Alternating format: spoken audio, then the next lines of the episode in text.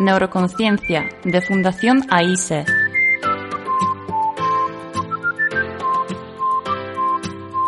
Con Juana Naya.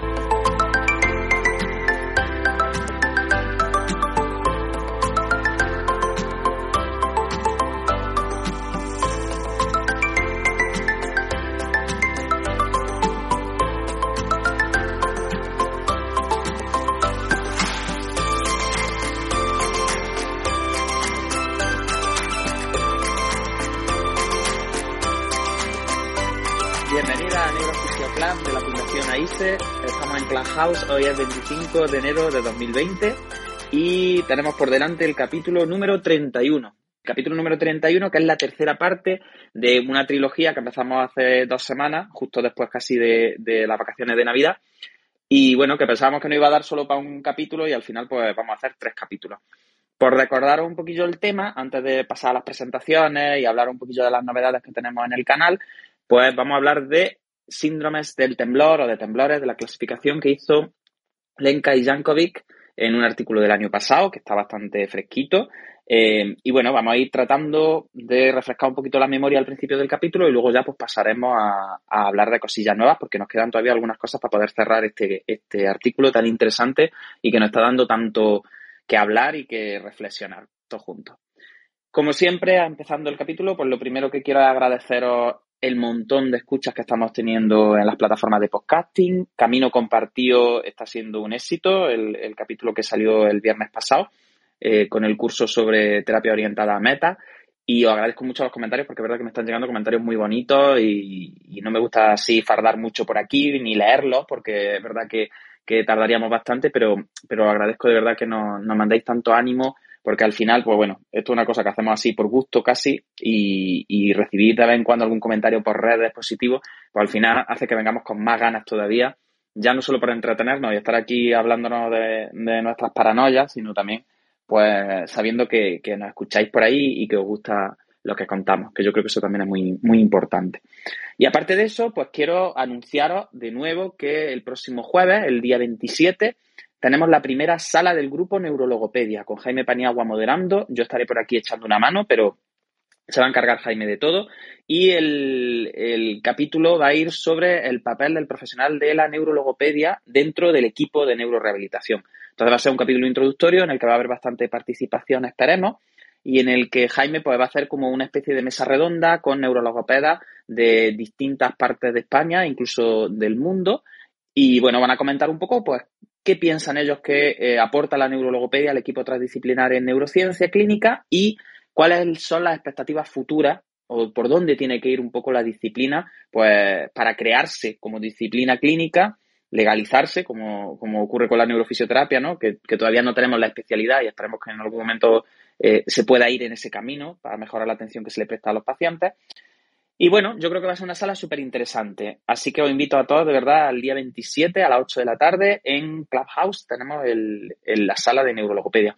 Y luego, en marzo, muy prontito, el día 7 de marzo, vamos a tener la sala de neuroterapia ocupacional, Neuroteo, que van a empezar hablando sobre eh, investigación. Si seguís al Club Neuroterapia, Neuroterapia Ocupacional de la Fundación AIS aquí en Clubhouse, ya está el, eh, bueno, está el evento creado y podéis seguirlo. Y creo que va a estar muy interesante porque para abrir un poco eh, a las terapeutas ocupacionales, principalmente a Ana Mena y a Inmaculada Vico, que son las que se van a encargar de moderar, eh, pues bueno, van a hablar de investigación, que es una cosa que yo creo que, que en terapia ocupacional puede ser muy interesante y bastante desconocido y que yo estoy encantado que la terapia ocupacional pues tenga también espacio dentro de, del podcast de la Fundación AISE.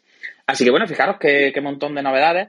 Aparte de que ya mismo ponemos en marcha también el ciclo Neuroconciencia de 2021, estamos ahí viendo qué hacemos con los ponentes, con los temas y pronto, pronto informaremos del ciclo solidario de conferencias que yo creo que puede estar también muy, muy interesante y aparte por una buena causa, que va a ser siempre precios muy baratitos, y, siempre destinado íntegramente a, la labor social de la Fundación, que como sabéis puede acercar el tratamiento eh, de neuro a personas que, que, por algún motivo pues tienen dificultades para acceder al mismo. Bien, pues hecha un poquillo la publicidad y refrescado un poquito todos los eventos próximos que se vienen, que, que, este 2022, la verdad que por lo menos en términos de radio se nos presenta bastante ajetreado, no vamos a tener días para sacar tanto capítulo, Pues paso a, presentar un poco al grupo de fricazos que ya conocéis de, de Neurofisio Club, que al final vamos a ser como la sala de cana al final de, del podcast de neuroconciencia. Y que nosotros, como nos va la marcha, pues nos reunimos una vez a la semana, todos los martes aquí a las 8 de la tarde, a hablar de lo que nos echen y ya está, no, sin complejos ninguno. Eh, así que vamos a pasar a, presentar un poquito a mis acompañantes, invitados y amigos de, esta tarde para hablar sobre temblor. Así que Yolanda Colodro, neurofisioterapeuta de la Fundación AISE, ¿qué tal? ¿Cómo se plantea? Hola, buenas Juan. Pues muy bien, aquí eh, con ganas de hablar de temblor funcional con vosotros, porque como hemos estado comentando ya algunas veces, el trastorno funcional es algo que todavía no muchos nos atrevemos a hablar y pues dándole vueltas, ¿no? A cómo hacer algo un poco más eh, intenso en este sentido y que profundice más en el tema porque creo que, que puede aportar mucho eh, a, la gente que nos dedicamos a la clínica. Y allí por la fundación, pues como siempre, eh, con mucho movimiento, que, que no falte. El movimiento es vida, lo tenemos allí puesto en la pared y, demasiado movimiento. Tenemos de vez en cuando nos mareamos un poco de tanto movimiento. Tenemos el vestibular ya hiperresponsivo, como dicen las terapeutas, pero vamos, nos va la marcha. Eh, la verdad que sí, que yo creo que en funcionales mm, tenemos todavía muchos, somos, fíjate que no tenemos, decía antes, complejos para hablar, pero todavía de trastornos funcionales como que nos da un poco de cosilla porque es algo serio, complejo y que en fin, tiene que abordarse de una forma como muy, muy profesional también y muy humana, ¿no? Eh, así que estamos ahí un poco mmm, reticentes a hablar de trastornos funcionales, aunque yo, fíjate, tengo detrás de la nariz, o detrás de la oreja, mejor dicho, detrás de la nariz suena fatal, eh, que eh, trastornos funcionales va a ser lo que me va a jubilar a mí, en plan, que yo creo que me quedan muchas décadas por delante de, aprender sobre trastornos funcionales y creo que es un área súper bonita que, tenemos que empezar a, a darle el peso que tiene. Así que sí, sí, yo creo que, tenemos que ponernos en serio y empezar a charlar más a menudo de estos temas. Doña Mode Fernández, neurofisioterapeuta de la Fundación AISE también. Esto es endogamia casi total, pero bueno, no total, ¿eh? ¿Qué tal, Mode? ¿Cómo Hola, buenas tardes. Pues muy bien, aquí estamos. Estaba pensando ya ahora, digo, esto es una forma muy buena de, evitar el COVID. Estar aquí reunidos cada uno en su casa, estamos participando y haciendo cosas, pero mira, nos quitamos un poquillo del medio, que está la cosa muy mala. Y nada, encantada de, estar aquí y, entusiasmada por, por aprender y hablar un poquito y conocer más sobre el temblor, funcionar y eh, pues un trastorno del movimiento funcional enfocado solamente eh, en temblor que no sé, me parece, me parece muy guay empezar de una forma así más aislada para, luego en próximos capítulos y a cosas más, más grandes. fíjate que yo no, no, hasta que he leído el trabajo de Lenca, no tenía tan presente la alta prevalencia del temblor funcional. Fíjate que yo si me hubiesen preguntado, sin saber, ¿no? En plan, solo experiencia clínica. Eh, por cuál sería el trastorno funcional más frecuente, pues yo a lo mejor hubiese dicho la parálisis o la paresia, ¿no? Los déficits de reclutamiento en general, quizá los trastornos de equilibrio, no sé, Yolanda a lo mejor también, ¿no? Vemos bastante en clínica desde el punto de vista funcional, pero fíjate, temblor no tenía yo mm, presente que fuera un signo tan prevalente. Quizá porque a lo mejor hasta que no me metió en el ajo y, empezaba a leer sobre temblor así específicamente, tampoco hacía yo una evaluación del temblor tan pormenorizada como la que estamos comentando aquí en estos dos capítulos, ¿no? Y, era una valoración mucho más, pues lo típico, de vengan en reposo, de bueno, un poquito la frecuencia, un poquito la amplitud. Pero ahora que estoy leyendo sobre temblor, cuando he leído que la mitad de los casos de trastornos funcionales que vienen a la, a la clínica en neuro son casos de temblor funcional, pues la verdad que me ha sorprendido mucho. No tenía yo presente esta, esta prevalencia tan alta. Y, y al final, pues me alegro de, tratar el tema, pues porque fijaros que creo que, que, con esa prevalencia tan alta se merece que, que quizá empecemos un poco a hablar de trastornos funcionales con, con este signo. Así que yo creo que es verdad que, que puede estar muy interesante la tarde. A mí también me ha llamado mucho a mí también me ha llamado mucho la atención. Al final, Mm, he pensado que, que esto, el temblor va a aparecer mucho más, se lo van a encontrar mucho más los médicos que nosotros en la clínica, porque al final, pues por un temblor no, yo por lo menos no me suelo encontrar gente que me pregunte por el temblor como fisioterapeuta, que van siempre más al, al médico y el médico, pues si no deriva o no, pues no, nosotros no nos lo encontramos tanto.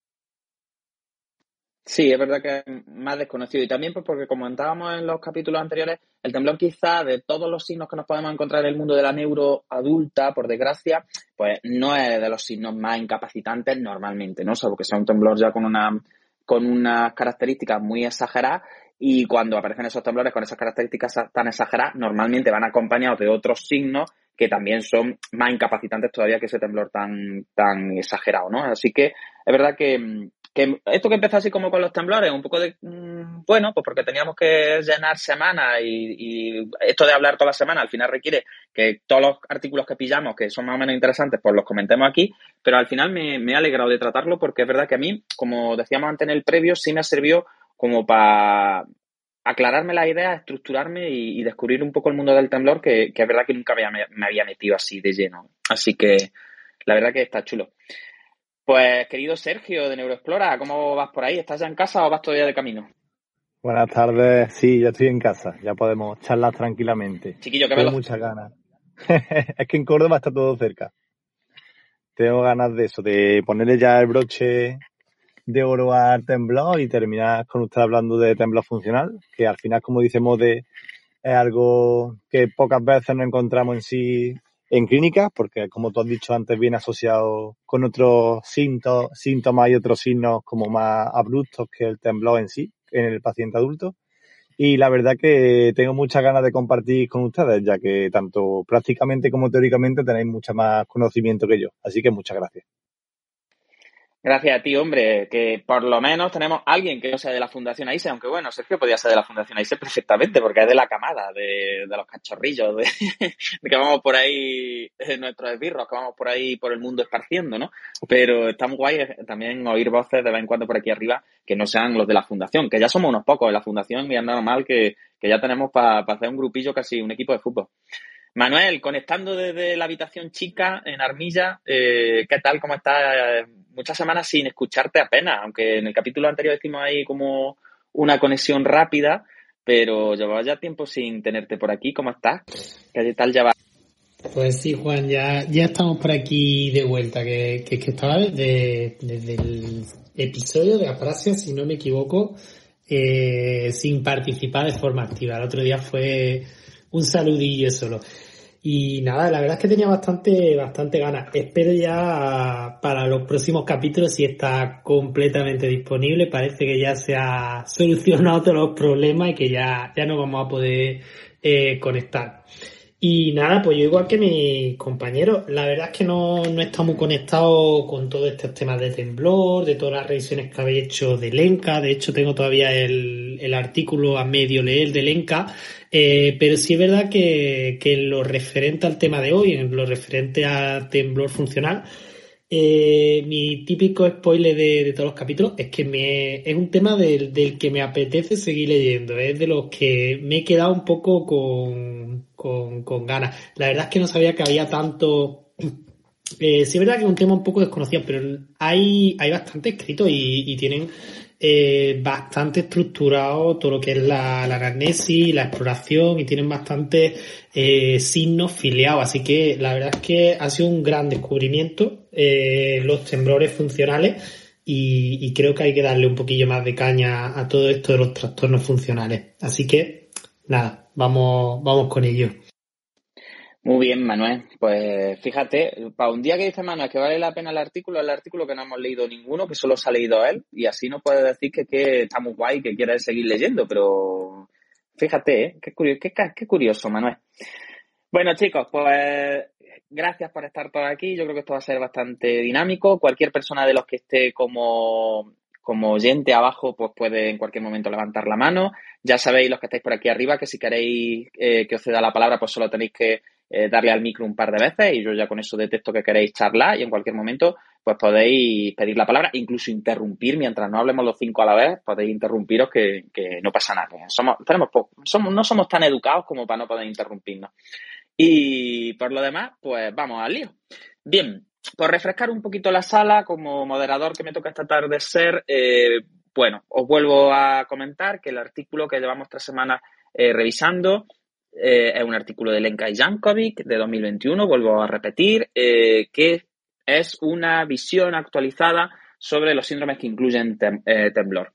Está publicado en Frontiers in Neurology y, bueno, es una revisión bastante exhaustiva en el que los, autores se basan en otras publicaciones anteriores, que ahora a lo mejor Manuel incluso nos puede refrescar un poco porque él ha encontrado algunas de, las de las fuentes de, de Lenka Jankovic, y eh, su eh, como lo que ellos pretenden desde el principio es generar una clasificación del temblor que está eh, gira en torno a dos ejes principales. Un eje principal sería el eje etiológico, el eje de la causa del temblor, como hemos comentado en los dos capítulos anteriores, y el otro eje serían las características clínicas de cada uno de los temblores.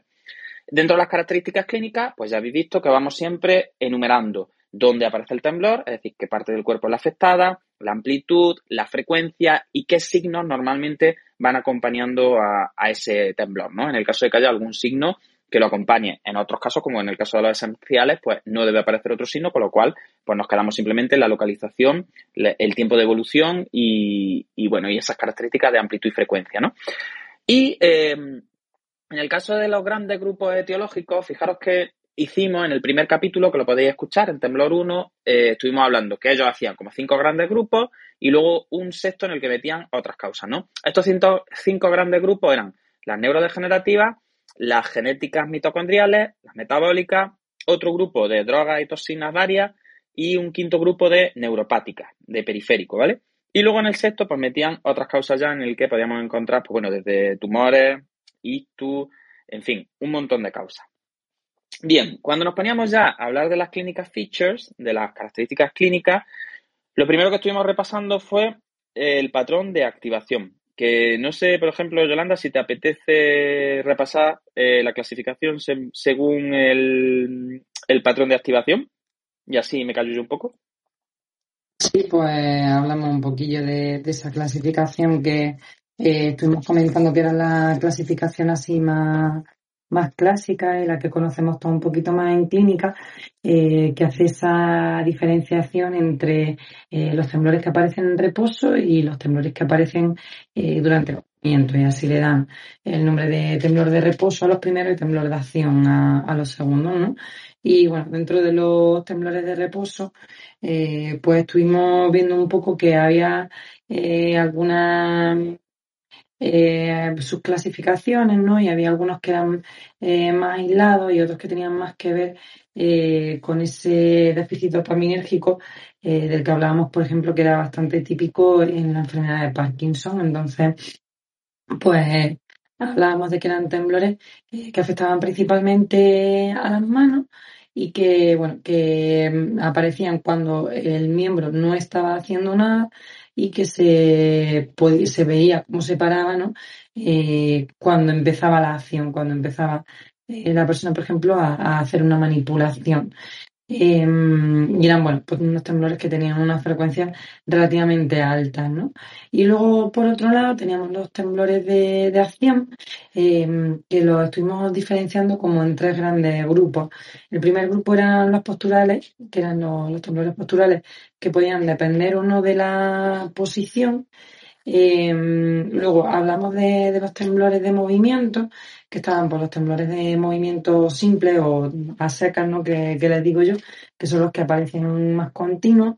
Eh, y luego se hacía una diferenciación entre el temblor intencional, que es por ejemplo el clásico temblor que aparece en daño cerebroso, en el que el temblor aparece en los movimientos, sobre todo cuando nos acercamos a, a una diana en concreto, a, a un movimiento como muy específico, eh, a diferencia de los simples que aparecían en cualquier movimiento, independientemente de, si había objetivo o no. Y luego hacían una tercera subclasificación dentro de, de los cinéticos o, o cinéticos, que eran los, los que dependían, los específicos de tarea, que fueron los que estuvimos hablando, que, que eran, por ejemplo, los temblores que aparecían en el escribiente, eh, que yo creo que después vamos a detallar un poquillo más. Y por último, dentro de los temblores de acción, el tercer grupo eh, serían los temblores isométricos, que eran los que aparecían pues, cuando se pedían eh, contracciones de la musculatura que no variaban eh, la longitud del músculo, que no movían las palancas de, de ese segmento, sino que era un, una contracción pues de ese tipo, ¿no? Isométrica. Muy bien, pues efectivamente, el- los dos grandes grupos, temblores de acción y temblores de reposo. Y dijimos que principalmente para poder distinguirlos, más que cuando aparecen, nos íbamos a servir de con qué empeoran o con qué mejoran. En el caso de los temblores en reposo, eh, eh, siempre van a mejorar cuando se inicia movimiento voluntario. Y en el caso de los temblores de acción, siempre cuando eh, tú observas que el paciente fija todavía más la atención sobre la tarea, ves que empeoran casi siempre y sin embargo cuando deja de eh, mover esa parte del cuerpo, está moviendo otra y esas no están implicadas directamente con la tarea que está desarrollando, pues se para bastante el temblor. Entonces, eh, siempre decimos eso, que utilizando el con qué mejoran, es más fácil a lo mejor hacer la clasificación. Los temblores de reposo mejoran con el movimiento y los temblores de acción mejoran con, con el reposo, ¿no? Y yo creo que esa, con esa reglilla muchas veces es más fácil eh, acordarse.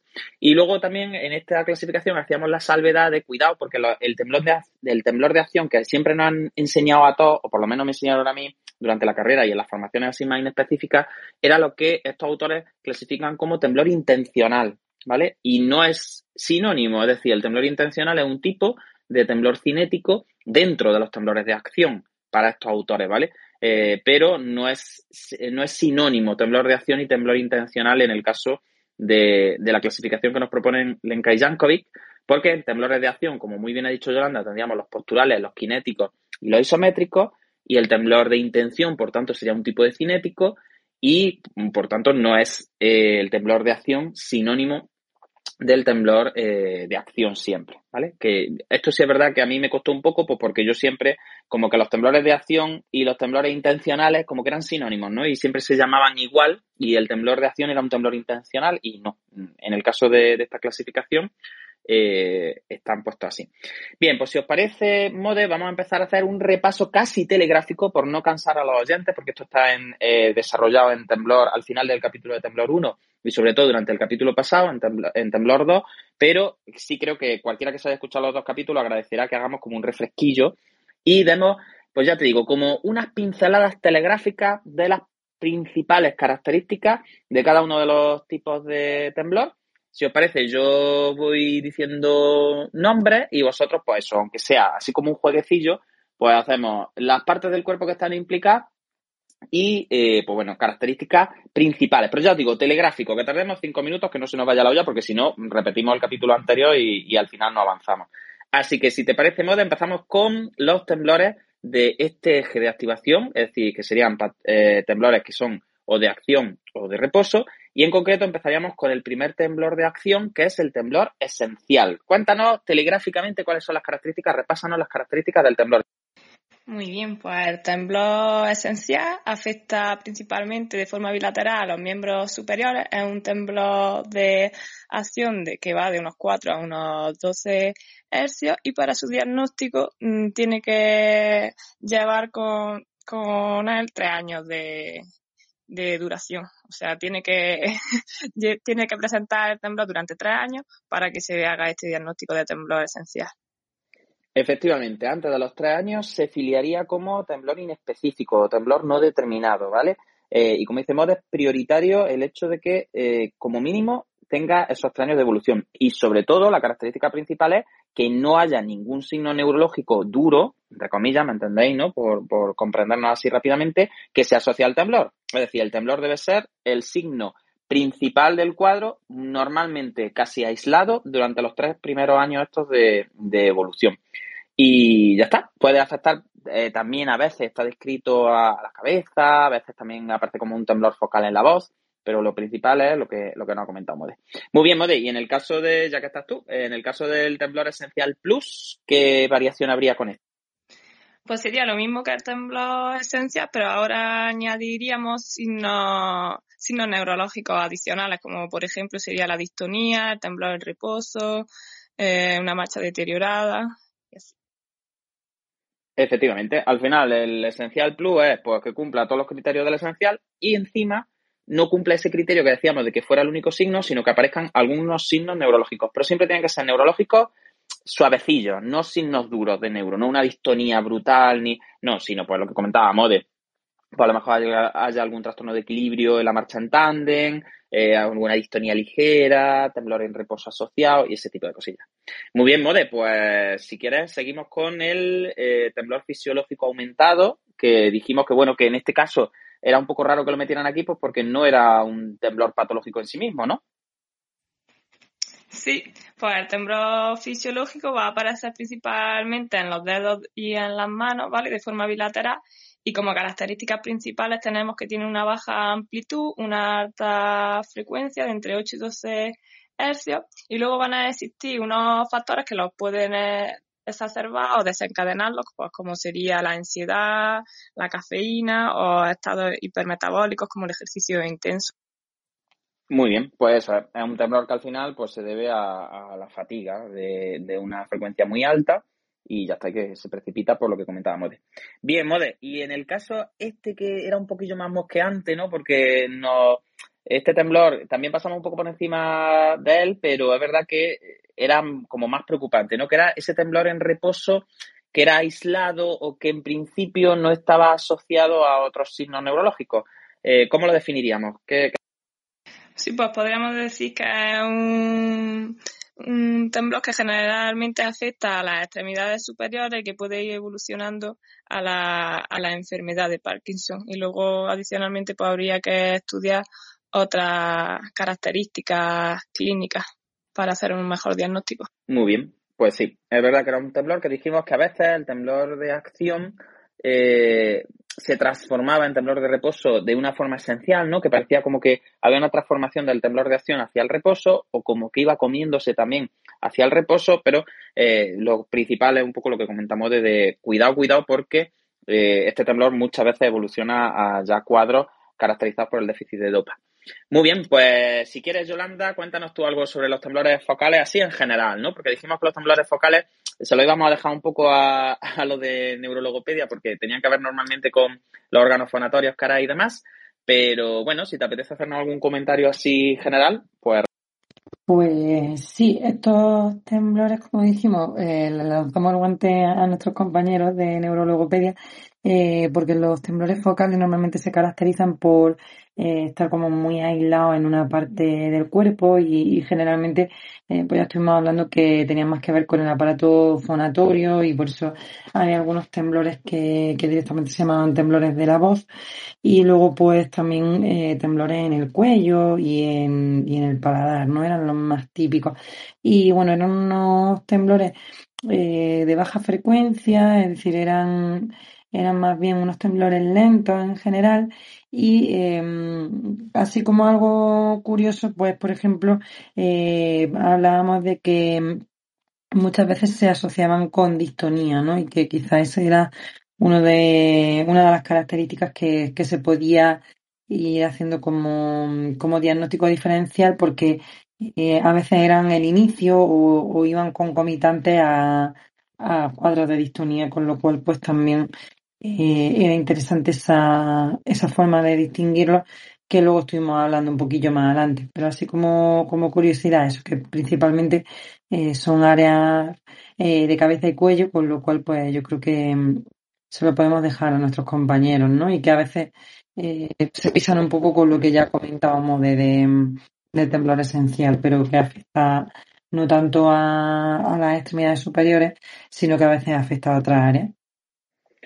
Muy bien, pues muy relacionado también con la distonía, nombramos los temblores dependientes de tarea, que ya estuvimos comentando Yolanda, Sergio y yo, que en principio pues nos parecían que bueno, que para diferenciarlos de signos que están asociados a las distonías típicas de tarea, ¿no? Estas distonías que, que aparecen cuando el paciente está desarrollando algún tipo de, de tarea muy específica que además normalmente es muy repetitiva, que está muy representada en alguna parte del cuerpo, pues aparecían. Y entonces estuvimos hablando del temblor primario en escritura, que fijaros que pues estuvimos viendo que al final era un temblor que afectaba principalmente a la mano con la que la persona escribe y que podía ser, pues bueno, un temblor puro y duro durante la tarea o incluso un temblor postural que aparecía cuando la persona adoptaba pues la forma un poco de, como se le decía, es como si cogiera el boli, pues ya empezaba a temblar ahí, ¿no? Y también, pues, estuvimos hablando de temblores específicos de tarea, pues bueno, con los de los músicos, estuvimos nombrando un poquillo, ¿no? Algunos de deportes raros, como, como vienen en el artículo, las cosas estas de la gente de Estados Unidos, eh, y en fin, pero al final estos tipos de temblores de tarea, pues bueno, yo creo que eh, definiendo un poco el distónico que vamos a ver después, y cuando hablemos de distonías ocupacionales, que seguramente hablaremos con el grupo también de neuroterapia ocupacional, pues creo que quedarán muchísimo más, más claras. Así que las de tarea tampoco eh, nos vamos a detener más. En el caso del temblor ortostático, Yolanda, eh, sí estuvimos dedicándonos un poquillo más. Si te apetece, también de forma así como muy telegráfica, ¿qué, qué recordarías tú del temblor ortostático? Pues bueno, el temblor ortostático yo creo que se puede resumir en que es un temblor que afecta eh, principalmente a las piernas, aunque a veces también puede afectar al tronco. Eh, y hay como un temblor que, que, es bastante rápido, que va entre unos 13 y unos 18 hercios y con muy poca amplitud eh, eh, y que aparece cuando la persona se levanta, ¿no? Eh, y, luego había un temblor que era más lento, que afectaba también exactamente a las mismas áreas corporales, a las piernas, cuando la persona se levantaba, pero que la oscilación era más lenta, es decir, que aunque sí que seguían siendo oscilaciones cortas, movimientos muy pequeñitos que a veces no son visibles a los humanos, eh, la frecuencia, perdona, la frecuencia muchas veces era menor de esos 13 hercios eh, que marcaban. Y esta eh, forma de temblar ya se llamaba temblor pseudo ortostático, no era el ortostático primario, que era el que te he comentado previamente. Y además, mmm, como curiosidad, me acuerdo que decía Sergio eh, que bueno, que las personas que tienen estos temblores que son más lentos normalmente tenían como una sensación subjetiva de desequilibrio y de inestabilidad bastante más potente que los que tenían ese temblor más rápido, ¿no? Que era algo así curioso. Muy bien, sí, es la sensación de inestabilidad y, y esa, esa alta frecuencia que casi es una vibración eh, principalmente cuando se ponen de pie y están quietos, lo que caracteriza a estos temblores. Y ya que estás tú por aquí, pues hablando un poquito del reemergente, que este también pasamos muy por encima porque al final recordamos que estaba eh, descrito en un artículo de Jankovic anterior a, este. Y bueno, y nos pareció que era un poquillo, en fin, que no nos aportaba mucho, pero si te apetece, como está la clasificación, pues nos puedes contar un poquillo del reemergente. Este ya es un temblor que, bueno, era un temblor en principio de acción, es un temblor postural, pero muy específico, ¿no? De una postura. Sí, era un temblor que aparecía también en los brazos cuando se ponían, hablábamos un poco a modo cuando vas a bailar thriller, ¿no? Un poco con brazos al frente. Eh, y bueno, aparecía en personas que, que tenían eh, también temblor de reposo, eh, de tipo eh, parkinsoniano, estaba diagnosticado eh, vamos, estaba dentro de los temblores que se asociaban con parkinsonismo y era un temblor que, que era como muy de, como tú decías, de laboratorio, eh, porque la maniobra que había que hacer era pedir a la persona que pusiese los brazos al frente y con un pequeño periodo de latencia eh, los brazos empezaban a temblar con una frecuencia bajita ¿vale? Eh, pero solamente en, en, esa postura y lo, lo importante era ese, ese, esa especie de periodo de latencia que, que aparecía.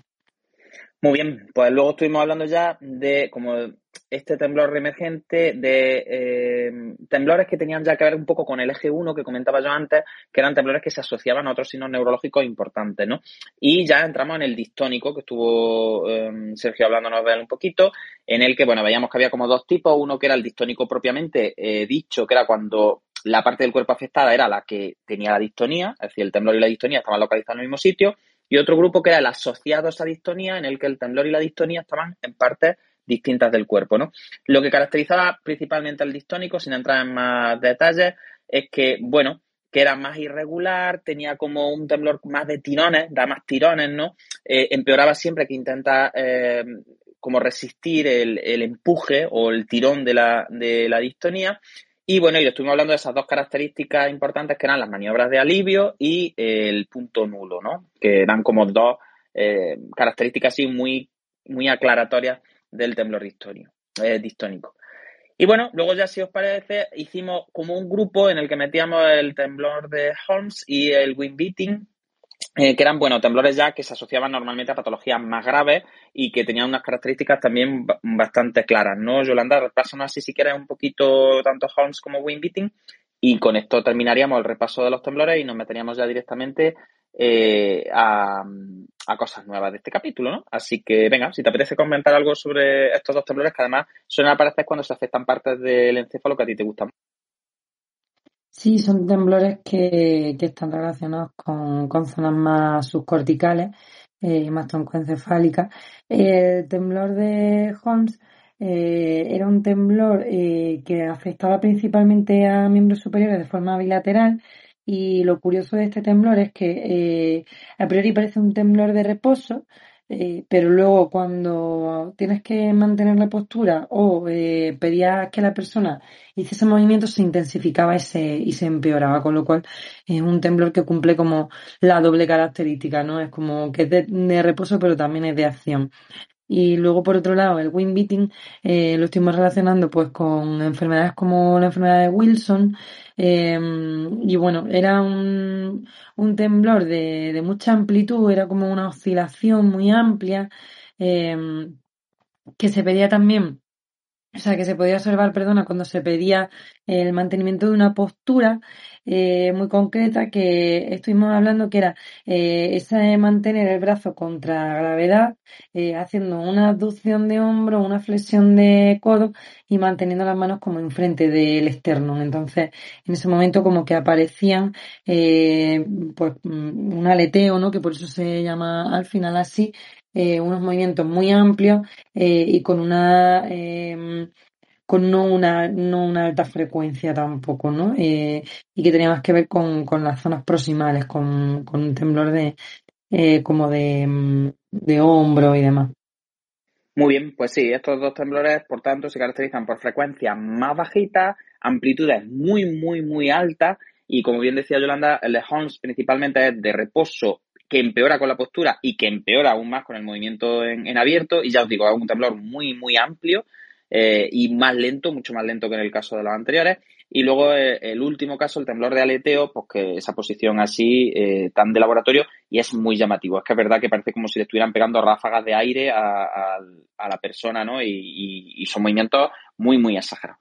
Bien, pues con esto terminaríamos el repaso de todos los, de los dos capítulos anteriores que seguro que si lo, habéis escuchado los capítulos y habéis entendido y seguido el repaso, sois ya, vamos, estáis ya especializados en, estáis ya, vamos, para distinguir los, temblores estupendamente. Pero bien, eh, nos quedarían en el tintero eh, los temblores neuropáticos, que no hemos hablado de ellos así específicamente, que bueno, que luego si nos queda tiempo podemos tratar, pero como yo sé que somos bastante, que nos gusta enrollarnos, vamos a entrar ya en el grupo que eh, presenta un interés mayor, que sería el, grupo de los temblores, se me traba la lengua esta tarde, de los temblores funcionales. Estaré yo, haber estado haciendo algo con la lengua por ahí que no viene bien. Bien, ¿por qué son importantes los temblores funcionales? Los temblores funcionales son importantes principalmente, primero, porque son muy prevalentes, como ya comentábamos antes con MODE, es decir, eh, pues los autores en este caso hablan de la mitad de los casos de los trastornos funcionales que nos llegan a clínica. Eh, aparte también, porque no hay unos criterios diagnósticos que estén eh, consensuados, en principio no están clasificados de una forma a lo mejor tan exhaustiva como los otros, posiblemente porque no tiene una lesión orgánica concreta asociada, ahora hablaremos un poquito de la definición de funcional, y una tercera, eh, un tercer punto importante por el que el temblor funcional es como muy, tiene que estar muy en mente de todos, es porque cuando los autores establecen como un algoritmo clínico para identificar eh, los principales trastornos que, van asociados a temblor, la primera pregunta que se hacen es, vale, yo tengo delante un temblor, pues el primer, la primera pregunta importante es, ¿este temblor cumple características de un temblor funcional? Si cumple características de un temblor funcional, directamente lo clasificamos como temblor funcional. Y si no cumple características de temblor funcional, ahora ya nos vamos a estudiar otras cosas. Entonces, como es la primera gran pregunta de clasificación que los autores nos recomiendan hacernos cuando vamos a describir un temblor, por eso nos vamos a detener en este tipo de temblores que yo creo que pueden ser, eh, que pueden ser muy interesantes. Por tanto, repito, cuando nos encontremos frente a una persona que presenta temblor o que viene a, a consultarnos pues porque tiene temblor, lo primero que deberíamos observar es si realmente cumple criterios, ahora hablaremos de estos criterios, para poder clasificarlo como un temblor funcional. En el caso de que los cumpla, directamente filiaríamos como temblor funcional y en el caso de que no los cumpla, pues ya nos planteamos otro tipo de, clasificaciones, ¿no? Bien, pues si os apetece, eh, Sergio, Manuel, que, que estáis ahí más en la reserva, eh, podemos empezar primero definiendo eh, para vosotros, esto aquí vamos a meter un poquito de visión personal, ¿no? Porque hasta ahora estamos mucho con definiciones y estamos hablando de eh, Yolanda y yo como muy telegráficos.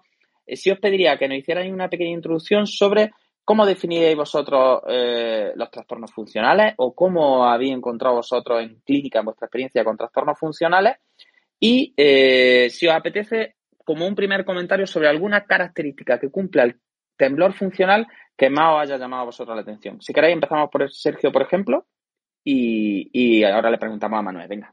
Yo, en mi experiencia clínica, pues yo lo caracterizaría porque es un temblor que no siempre cumple esa misma, esas mismas pautas que otro tipo de temblor en cuanto, por ejemplo, a variabilidad. Es siempre la misma zona o siempre el mismo ritmo o siempre con la misma frecuencia. Después el tema también de cuando el paciente está haciendo a lo mejor la misma tarea o la misma circunstancia, de pronto aparece, de pronto desaparece, eh, de pronto aparece en una zona y desaparece y aparece a lo mejor en otra que la tiene, no sé. Yo lo he visto en ese aspecto y sobre todo el tema de la dificultad a la hora de la amplitud y la frecuencia, como que a lo mejor eh, le ocurre una vez y suele ser eh, de una frecuencia muy baja y una amplitud muy corta, eh, el próximo día o en otra tarea puede ser una frecuencia más alta y una amplitud más, más baja.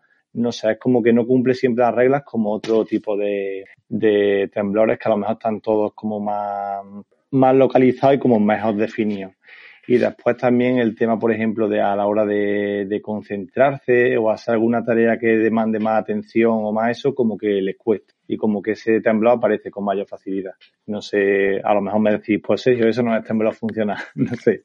Sí, no, de hecho, el temblor funcional, como tú bien comentas, yo creo que para empezar y dar una característica importante es lo que comentas tú de una forma así como muy eh, muy rápida y, es verdad que, es sobre todo un temblor que es como desconcertante, podríamos utilizar esa palabra, ¿no? Porque es verdad que si en el resto de los temblores, fijaros que cuando hemos hecho el repaso y a lo largo de estos dos capítulos hablábamos siempre de afecta principalmente a miembros superiores, tiene una amplitud entre no sé cuánto y no sé qué hercios, eh, pues lo que comentaba Sergio, ¿no? la primera característica del temblor funcional es Principalmente esa, es que es desconcertante, es decir, varía muchísimo y varía tanto en amplitud, en frecuencia, en dirección, en localización, eh, y eso es lo primero que quizá nos llama la atención. Luego, eh, si queréis, por, por hacer un, una presentación también clara de lo que nosotros consideramos que, que puede entrar dentro del espectro de los trastornos funcionales, muchas veces este tipo de temblor además no va acompañado o no tenemos una hipótesis neuroanatómica ni neurofisiológica que explique la aparición del temblor, que eso también en muchas ocasiones puede ser así o no. Es decir, a veces hay también amplificaciones funcionales en, el cual, en las cuales podemos encontrarnos con una lesión que genera una clínica determinada en el, en el, desde el punto de vista motor, ¿no? desde el punto de vista de movimiento, que es lo que a nosotros nos, nos interesa principalmente en fisioterapia, eh, pero ni la localización a lo mejor de la lesión, ni la gravedad de la lesión, ni la extensión, es decir, no hay una relación clara entre eh, la parte más biológica, podemos decir así, para que nos entienda la gente que nos escucha, ¿no? Entre, bueno, pues como si yo qué sé, si yo me hago una herida en el pie, pues lo normal es que me duela el pie, no que me duela la mano, ¿no?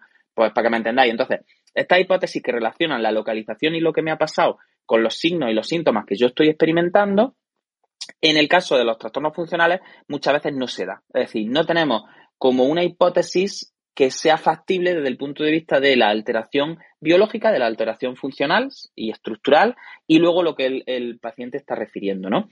Entonces, así dicho de una forma muy rápida, muy divulgativa, para que no, nos podáis entender. Entonces, yo creo que estas dos características principales, esa eh, posibilidad de que exista o no una lesión eh, sobre la que tengamos una hipótesis clara de funcionamiento que esté dando esa clínica y lo que comentaba Sergio de esa, ese carácter desconcertante muchas veces de este temblor que es muy variable, ¿no? Esa, esa característica de variabilidad que es uno de los signos centrales del temblor funcional.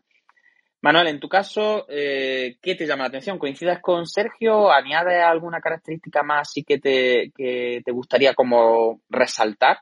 Que tú quieras que, que no quede dudas. Sí, yo la verdad es que los trastornos funcionales, ahora hablando un poco de, trastornos funcionales en general y ahora ya si queréis entramos un poquillo más en, el tema de, del temblor, eh, muy bien como tú has comentado, pues al final se caracterizan por, por esa falta de, un, de una lesión eh, anatómica, una lesión estructural, una lesión orgánica, como también llaman eh, eh, muchos autores.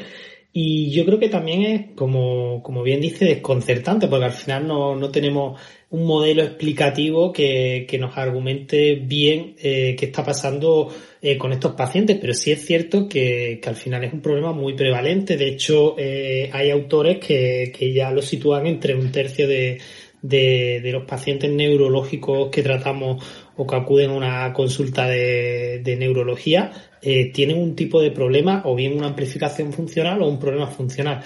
Eh, pero sí es verdad que muchas veces yo creo que la historia ha sido un poquillo mala o un poquillo cruel con estos pacientes porque muchas veces se le han tocado pues como, como si tuviera un problema psicógeno, eh, se le ha llamado también eh, problemas que han somatizado, problemas psicomórficos, eh, muchas palabras, incluso se han tachado pues, como muchas veces de, de, enfermedad mental. Incluso muchas veces cuando hablan y escuchan a algunos profesionales que hacen referencia como a, que son pacientes simuladores, ¿no? Yo creo que aquí tenemos que, dejarlo bien, bien claro y hacer como una línea eh, fronteriza, tenemos que dejar a un lado los pacientes simuladores, que es el paciente que voluntariamente está simulando un signo neurológico, ¿vale?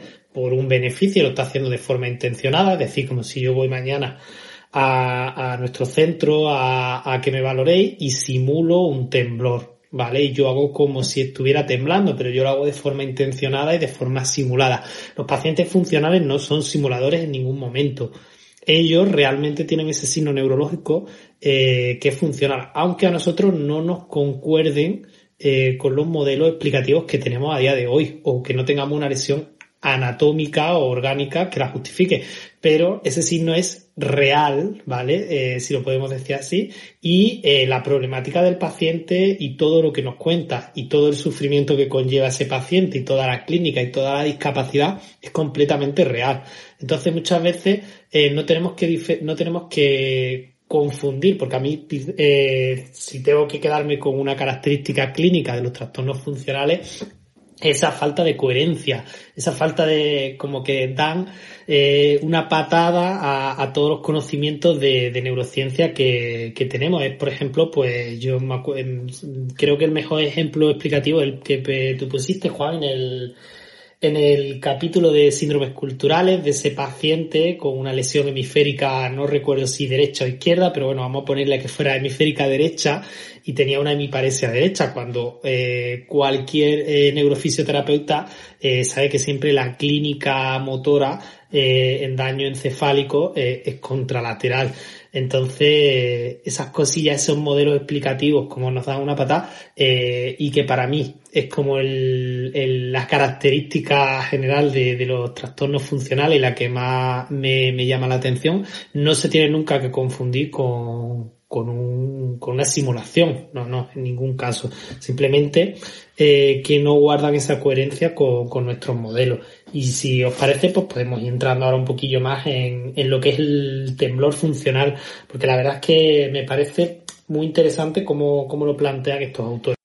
Muy bien, Manuel, pues sí, rompemos una lanza en ese sentido porque es verdad que los trastornos funcionales están, creo que, muy estigmatizados desde el punto de vista de, bueno, yo siempre recomiendo la lectura de los libros de Susano Sullivan. Eh, yo hace poco me terminé otra vez de leer una parte de, que por cierto tengo que bajarlo a la fundación para que le echéis un vistazo a vosotros, que yo, lo he acaparado yo aquí en mi casa y, le, estoy dando vueltas al libro porque me gusta mucho el de Sleeping Beauties, ¿no? Que, que estuve comentando un poquillo en síndromes culturales sobre él en ese capítulo. Y bueno, yo siempre recomiendo la lectura de O'Sullivan porque creo que es una mujer que habla, eh, y además se le nota con cada libro que saca, eh, todavía se le nota como un conocimiento más profundo, es más crítica. Eh, y bueno, iba a hablar ella muchísimo mejor que nosotros de este tema, pero sí me parece muy bien esa parte de que, que comenta Manuel de no confundir el funcional con el, lo que se llama en inglés el malingering, ¿no? Que es como esa persona simuladora que no está enferma realmente, es decir, esa persona no tiene ninguna patología. En el caso de los trastornos funcionales, sí, esa persona tiene una patología que a lo mejor no cuadra con, con estos esquemas eh, diagnósticos que muchas veces se hacen desde las distintas disciplinas y que pues son, mm, tiene esa falta de coherencia que es, como inherente al trastorno funcional, pero la persona, como dice Manuel, eh, tiene completamente el sufrimiento y, está tan, ah, tan eh, sorprendida por el curso incoherente de su evolución como los profesionales de la salud. Es decir, esa persona es consciente y también te dice, si es que esto no hay quien lo entienda. Es yo soy la primera que no lo entiende, pero a ver, mm, me está pasando a mí, ¿no? Así que mal, si te apetece, y aun sin quitar que algún día entremos en este tema de una forma mucho más profunda cuando eh, leamos más y, tengamos más ordenada la, mente, pero vamos a empezar un poquillo con el temblor funcional, que ya hemos dicho que es bastante prevalente y, que, bueno, si un tercio, como decía O'Sullivan, de los casos de que llegan a la consulta de neuro tendrán un componente alto funcional, pues la mitad de ese tercio son bastantes miles de personas al año, con lo cual yo creo que vale la pena que empecemos por ahí. Así que venga, Manuel, si te apetece, empezamos con el temblor funcional y con esas características, si os apetece, podemos ir como comentándola uno a uno y abriendo un poquito también el debate y, las voces, pues para que expresemos también nuestra opinión sobre, eh, sobre ese temblor funcional. Manuel, tú te has leído otro artículo, creo que en el que se basa Lenka Jankovic. Como vas a hablar tú de temblores funcionales, si te apetece, pues la referencia al artículo, pues para que siempre los autores vayan por delante y, ya que vamos a hablar de, otro trabajo, la gente lo pueda encontrar también. Así que te escuchamos, Manuel, y yo te voy pidiendo la palabra y vamos completando lo que nos vayas contando. Perfecto, pues estupendo. Eh, yo creo que sí, que, que no, se nos puede quedar un poquillo como, como tema pendiente de este año de estudio. Yo creo que todos los años nos proponemos un tema de estudio, después lo cumplimos más o menos, pero, pero quizás este pueda ser el año, el 2022, el año de, de los trastornos funcionales, Juan. No lo podemos eh, plantear por ahí. Bueno, voy a buscar. Yo llevo ya unos cuantos años eh, detrás de los trastornos funcionales y les temo, les temo porque, ya te digo, llevo unos cuantos años ahí que, que es de lo único que quizás no he hablado nunca desde el punto de vista como fisio de neuro en una charla formativa ni divulgativa ni nada, más aparte de lo poquito que hemos hecho aquí en, eh, bueno, cuando hablábamos de los libros de O'Sullivan, ¿no? Y en síndromes culturales. Pero bueno, no se sabe, no se sabe. Si este será este año o será dentro de unos cuantos. Pero bueno, empecemos por el templo. Venga, vamos a ir metiéndonos. Vamos al lío. Bueno, pues como habías comentado, si yo me he basado un poquillo aquí, tengo mi folio en sucio de, mis ideas, de cuando tengo muchas ideas en mente, lo pongo todo en un, en un folio en sucio. Y, y me he basado un poquillo, pues, en el, en el propio artículo de Lenka Jankovic, eh, 2021, y de, en su propia bibliografía, pues te, me he ido hacia un artículo de Tenganat y Jankovic eh, de 2014, ¿vale? Que además del propio artículo, eh, pues tiene como una serie de vídeos que son bastante explicativos de todo lo que os voy a comentar. De hecho, voy a intentar escribir un poco, para ser un poco más gráfico, todos esos vídeos en los que ellos exploran hasta temblores funcionales y, y aparte, obviamente, también eh, hemos utilizado pues la guía de la SEN de trastornos funcionales, que es 100% recomendable, ¿vale? Escrita, la verdad, es que es un lenguaje muy, muy, muy, muy ameno de leer y muy, muy sencillo. A pesar de ser un tema un poco farragoso, la verdad es que lo, está muy bien escrita y, y 100% recomendable. Así que Para la gente, Manuel, perdona, que nos escucha desde de otros, otros países, la SEN es la Sociedad Española de Neurología, podéis entrar en su web, si ponéis SEN Neurología, que bueno, es como una sociedad que aglutina a, principalmente a profesionales de la neurología, médicos, y luego pues tiene secciones específicas de otras disciplinas, pues como pueden ser la fisio, la terapia ocupacional la neuropsicología, ¿no? Y bueno, ya han publicado una guía sobre trastornos funcionales que os dejaré la bibliografía del capítulo, que es, como dice Manuel, una joya, que me acuerdo que, participa Pablo Mir y otra autora que no recuerdo el nombre, que me perdone, ahora si no lo miro en un segundillo la nombramos también, y, y está 100%, 100% recomendada. Así que, pues eso, para la gente a lo mejor que no esté tan familiarizada con la SEN, que, le echen un vistazo y que incluso si se dedican a la neuro, que se asocien, que, siempre organizan cosillas interesantes. Isabel Párez era la, otra autora por, por, no dejarla detrás, ¿vale? Claro, efectivamente, eh, que además va de primera y nombro yo al, hombre y no nombro a la primera autora. Así que muchas gracias, Manuel. Bueno, pues sí, lo, dejaremos en, entre la bibliografía. Eh, pues como muy bien habéis comentado, eh, es un trastorno eh, bastante, bastante frecuente a pesar de lo, de lo que nos pueda parecer. Eh, aproximadamente la mitad de los trastornos funcionales del movimiento y estos autores hablan de entre un 4 y un 11% de todos los temblores, de todos los tipos de temblores que llegan a consultas especializadas, ¿vale?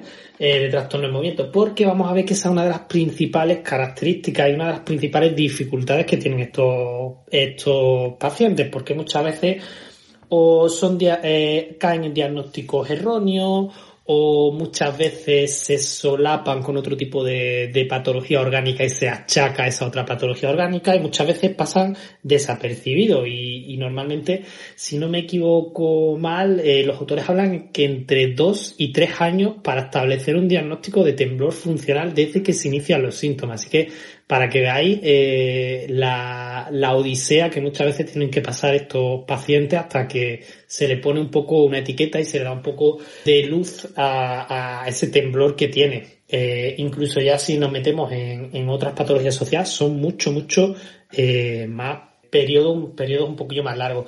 Eh, estos autores hablan de que no hay eh, un gol estándar, no hay un diagnóstico establecido, pues como puedan ser otras patologías neurológicas, pues que tienen una serie de pruebas o tienen una serie de, tanto de exploración como de imagen, no. Aquí no hay ningún tipo de gol estándar, pero los propios autores afirman que tiene unas características clínicas tan, tan, tan claras y tan establecidas, ¿vale? Aunque a ojos inexpertos pues puedan parecer un poco más difícil, que, como bien comentan, puede ser el primer punto de diagnóstico que hagan. El primer, su primer paso en el algoritmo es descartar o confirmar, mejor dicho, si un trastorno funcional o no.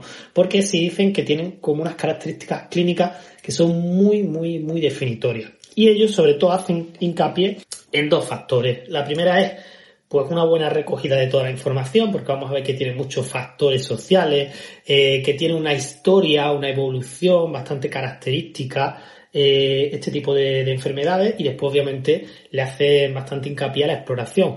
Pero eh, uno de los primeros toques de atención que dan este tipo de, de, autores es que esto tiene que ser 50 por 50-50, que no, no vale solo con la exploración, porque sí es verdad que, que la historia clínica le dan un peso bastante, bastante importante. Es como un toquecillo de atención eh, que le dan al resto de neurólogos que, le prestan menos atención a este tipo de, historias clínicas.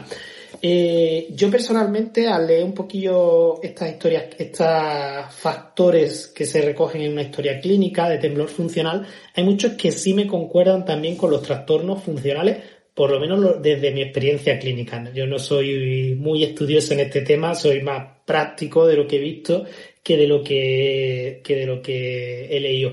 Pero sí es verdad que, que me recuerdan mucho a, a cosillas que, que yo he visto en algunos pacientes y ahora conforme las vamos comentando, si queréis me, me apuntilláis un poco con vuestra opinión. Eh, lo primero, y yo creo que esto sí es muy predominante en casi todos los trastornos funcionales, es que es mucho más predominante en mujeres, ¿vale? Casi el doble, incluso hay autores que hablan de cuatro veces más predominante en mujeres que en hombres, ¿vale? Pero esta salvedad de género, esta diferencia de género, no se da nunca en población infantil. En población infantil, si hay eh, más o menos la misma prevalencia entre hombres y, mujeres, cosa que, es bastante curiosa. Porque de hecho puede aparecer durante toda la vida. Los temblores funcionales pueden ser tanto en población infantil como en adolescentes, como en personas ya adultas o incluso la vejez. Pero si podemos, tenemos que meternos como quizá los más predominantes, los autores hablan de que en edad adolescente. Eh, esos son como unos factores epidemiológicos.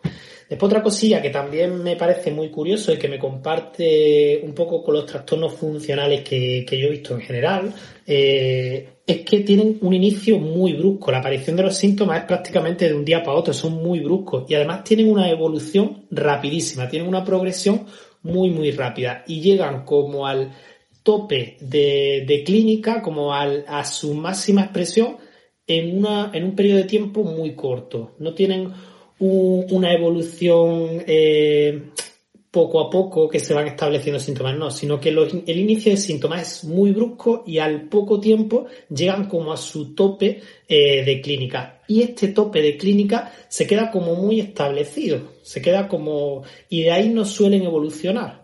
¿vale? Eh, no, no, es una enfermedad tan, tan progresiva que tiene un curso clínico como otras enfermedades neurológicas características. Entonces, esto es una de las cosas que me, que me llama la atención. Y otra cosa que yo sí he visto bastante, eh, me está poniendo pobre conexión, no sé si me estáis escuchando bien, si no me... Sí, te escuchamos, Manuel. Te estoy pidiendo palabras para que vale. descanses un poco. Te digo... saliva esta y te doy la palabra, Juan, y me comentas tú qué, qué opinas, ¿vale? Porque hemos hablado del inicio brusco y de que tiene como una progresión también muy brusca, pero es que luego suelen tener periodos como de remisión o como de mejoras clínicas eh, muy, muy marcadas, ¿vale? Que tienen como periodos en los que hay una remisión espontánea de, esa clínica. Yo personalmente, sí es verdad que los trastornos funcionales eh, que he visto, pues me concuerda un poco con esto, como que tienen ese inicio abrupto, como que llegan a un tope de clínica y que después cuando tú trabajas con ellos y tienes y llevas un tiempo, ahora me estoy saliendo un poco del temblor, llevas un tiempo trabajando con ellos, pues como que tienen periodos de meses en los que el paciente clínicamente eh, está bastante bien, como que tiene una remisión muy espontánea y después vuelven a tener ese pico de, de recidiva y vuelven otra vez a esa clínica tan marcada. No sé qué opináis eh, mis compañeros, si, si solo lo he visto yo o, o, o me compartís un poquillo. Bueno, en el caso de los trastornos funcionales, el debut, ahora un poco abriré el debate porque creo que es importante que todos colaboremos un poco en, la parte clínica, ¿no? porque este tema es bastante desconocido, pero es cierto que aunque eh, se describen también inicios bruscos, eh, es cierto que en otros trastornos funcionales que tienen más que ver, por ejemplo, con la con el reclutamiento, ¿no? Con formas de reclutamiento alteradas, incluso con formas de eh, alteraciones del tono muy, muy graves, como son distonías grandes y, este tipo de cosas que también vemos en, clínica. Eh, también hay descritos eh, comienzos insidiosos, es decir, también hay pacientes que evolucionan desde otras patologías y otros signos y evolucionan un poco más no de una forma tan brusca como la instalación del temblor, que sí es cierto, como dice Manuel, que está descrita con ese inicio como muy exagerado, ¿no? De una persona que no tiembla y que en pocos días desarrolla un cuadro de temblor importante que incluso eh, funcionalmente le, limita bastante, ¿no? Eh, en el caso de otros trastornos funcionales, yo me he encontrado con casos eh, más insidiosos y que incluso llegan a evolucionar desde, bueno, de empezar, por ejemplo, con una infección en alguna parte del cuerpo, como puede ser una infección de orina, y a partir de ahí como que la cosa se va complicando, se va complicando, se va complicando y al final pues nos encontramos, por ejemplo, con un cuadro de paraplegia, ¿no? Eh, y, este carácter también como eh, viajero de, la clínica funcional creo que también es interesante que, se exprese, ¿no? Y, ahora si queréis paso la palabra un poco a Yolanda y a Mode, eh, pues para que nos comentéis un poco sobre lo que va hablando Manuel. Venga, Yolanda, y, y vamos abriendo. Pues sí, Juan, a mí una de las cosas que más me llama la atención eh, es lo que tú dices, ¿no? Que a veces eh, la patología funcional, de verdad que yo no me he encontrado tanto con, eh, con cuadros de temblor funcional, eh, sobre todo no que fuera el signo primario además, eh, pero bueno, otros cuadros que sí que cursan, como tú dices, con paresia, eh, con problemas pues de visión o distonía y demás, muchas veces nos lo hemos encontrado pues eso, como cuadros que eh, inician en una zona y a veces no con, un, con una patología eh, neurológica, pero como que asociado a esta patología neurológica de repente empiezan a aparecer, o sea, esa patología no neurológica, perdonadme, empiezan a aparecer eh, algunos signos pues de debilidad o de temblorcillo o alguna cosilla pues que se me queda la mano pillada, cosas así, y eh, como que rápidamente, eh, y ahí sí que estoy un poco de acuerdo en lo que decía Manuel, eh, como que rápidamente se instaura una patología que, que a priori pues, a los neurólogos le hacen pensar pues, que la persona tenga un tumor o que tenga alguna problemática tipo pues que le ha dado un ictus o algo así, porque como que la instauración no hace tanto pensar en una degenerativa, sino en algo como más serio, ¿no? y más, más rápido en ese sentido. Y luego algo que, mm, que comentas tú, que es esa, eh, esa migración ¿no? de la que estamos hablando, eh, me cuadra un poco con lo que decía al final Manuel de esa especie de periodos de remisión espontánea en los que parece que los signos mejoran mucho, mucho y de repente eh, o recaen mucho esos signos o te empiezan a aparecer signos en otros sitios, ¿no? Pues a lo mejor eh, ves que una persona que tenía relativamente paralizadas las piernas eh, comienza a mover bastante mejor las piernas, pero de repente pues a lo mejor se le empiezan a paralizar las cuerdas vocales y ves como que eh, los signos neurológicos migran, viajan a otra zona del cuerpo, eh, que además a priori tú no puedes relacionar de una forma clara, no tiene esa coherencia de los síndromes neurológicos que estábamos hablando al principio, ¿no? Es como que no cuadran con esa parte biológica, no te cuadra porque no, no hay un área anatómica que te encuadre las dos cosas o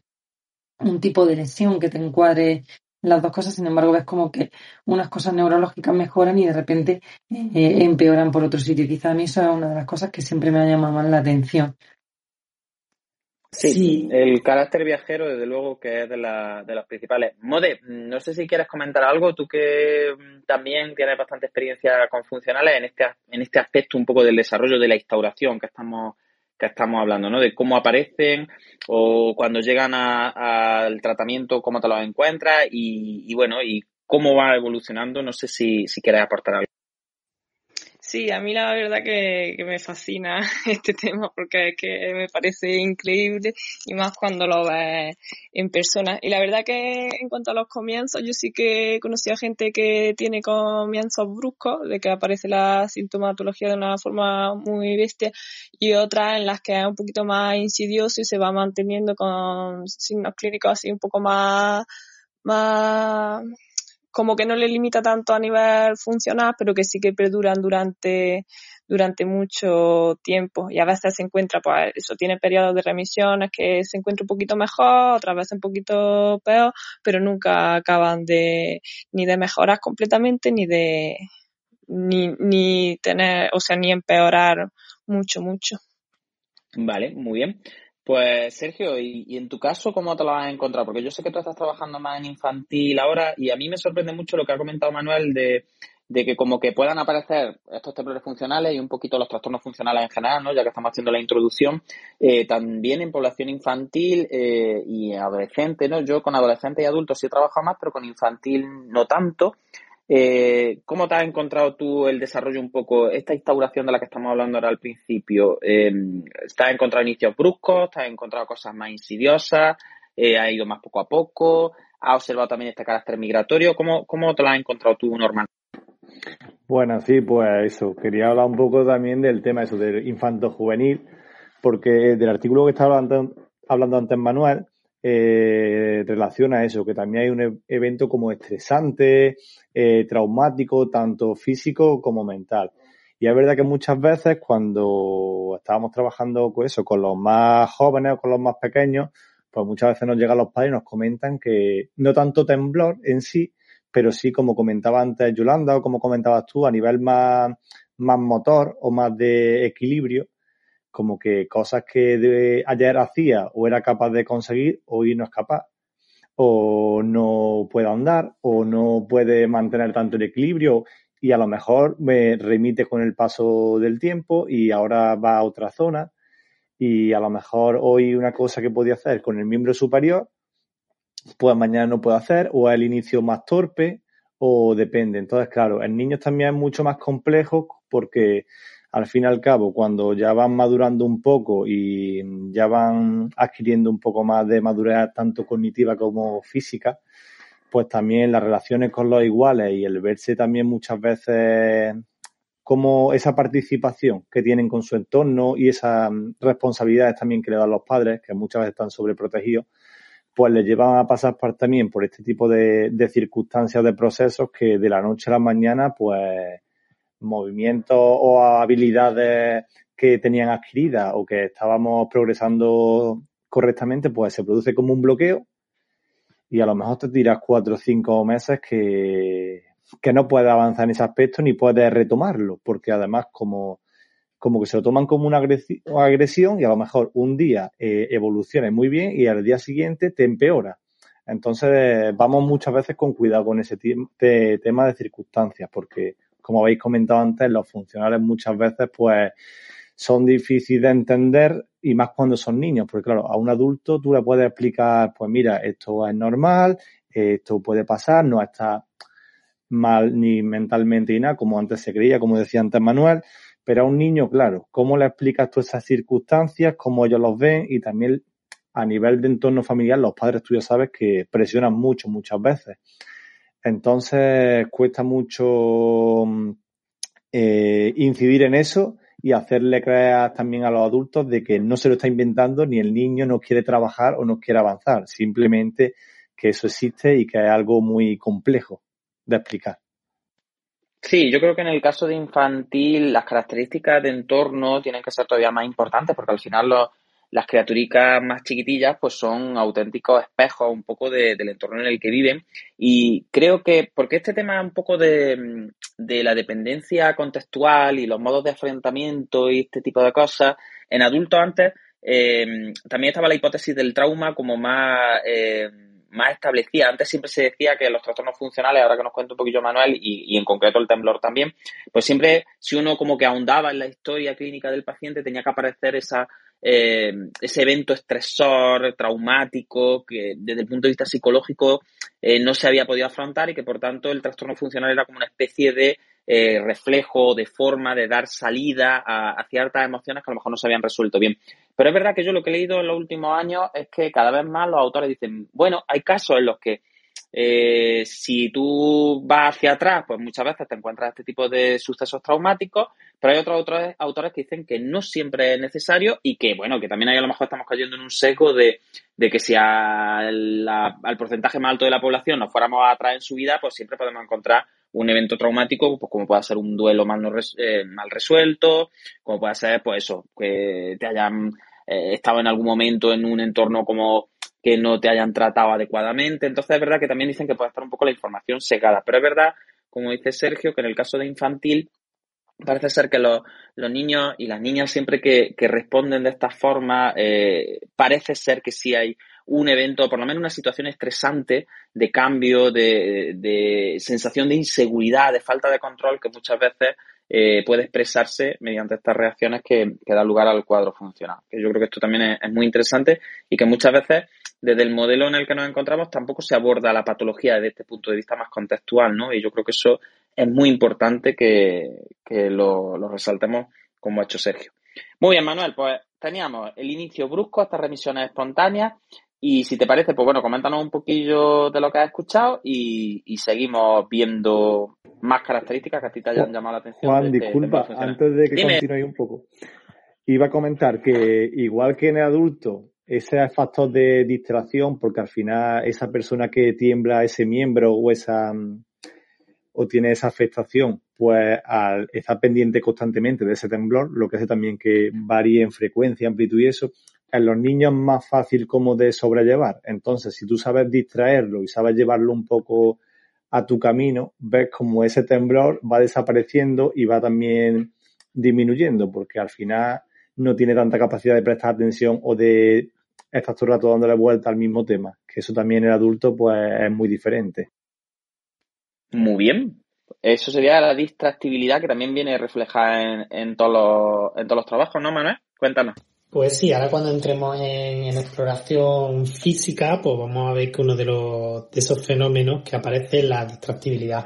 Eh, por lo que nos, nos habéis comentado de, de, esos factores más sociales, más eh, de vida, más eh, culturales muchas veces también, eh, me lo habéis comentado bastante, bastante bien porque prácticamente me lo, me lo habéis descrito todo. Eh, muy bien lo que ha comentado Yolanda sobre migración de, de los signos neurológicos, eh, que está completamente también descrito en temblor, que es una de las cosas que comentan eh, los autores, que esos signos pueden migrar entre diferentes partes del cuerpo, sobre todo cuando hay eh, recidivas, cuando hay empeoramiento, cuando hay eh, cosillas, pues suele migrar eh, esos signos.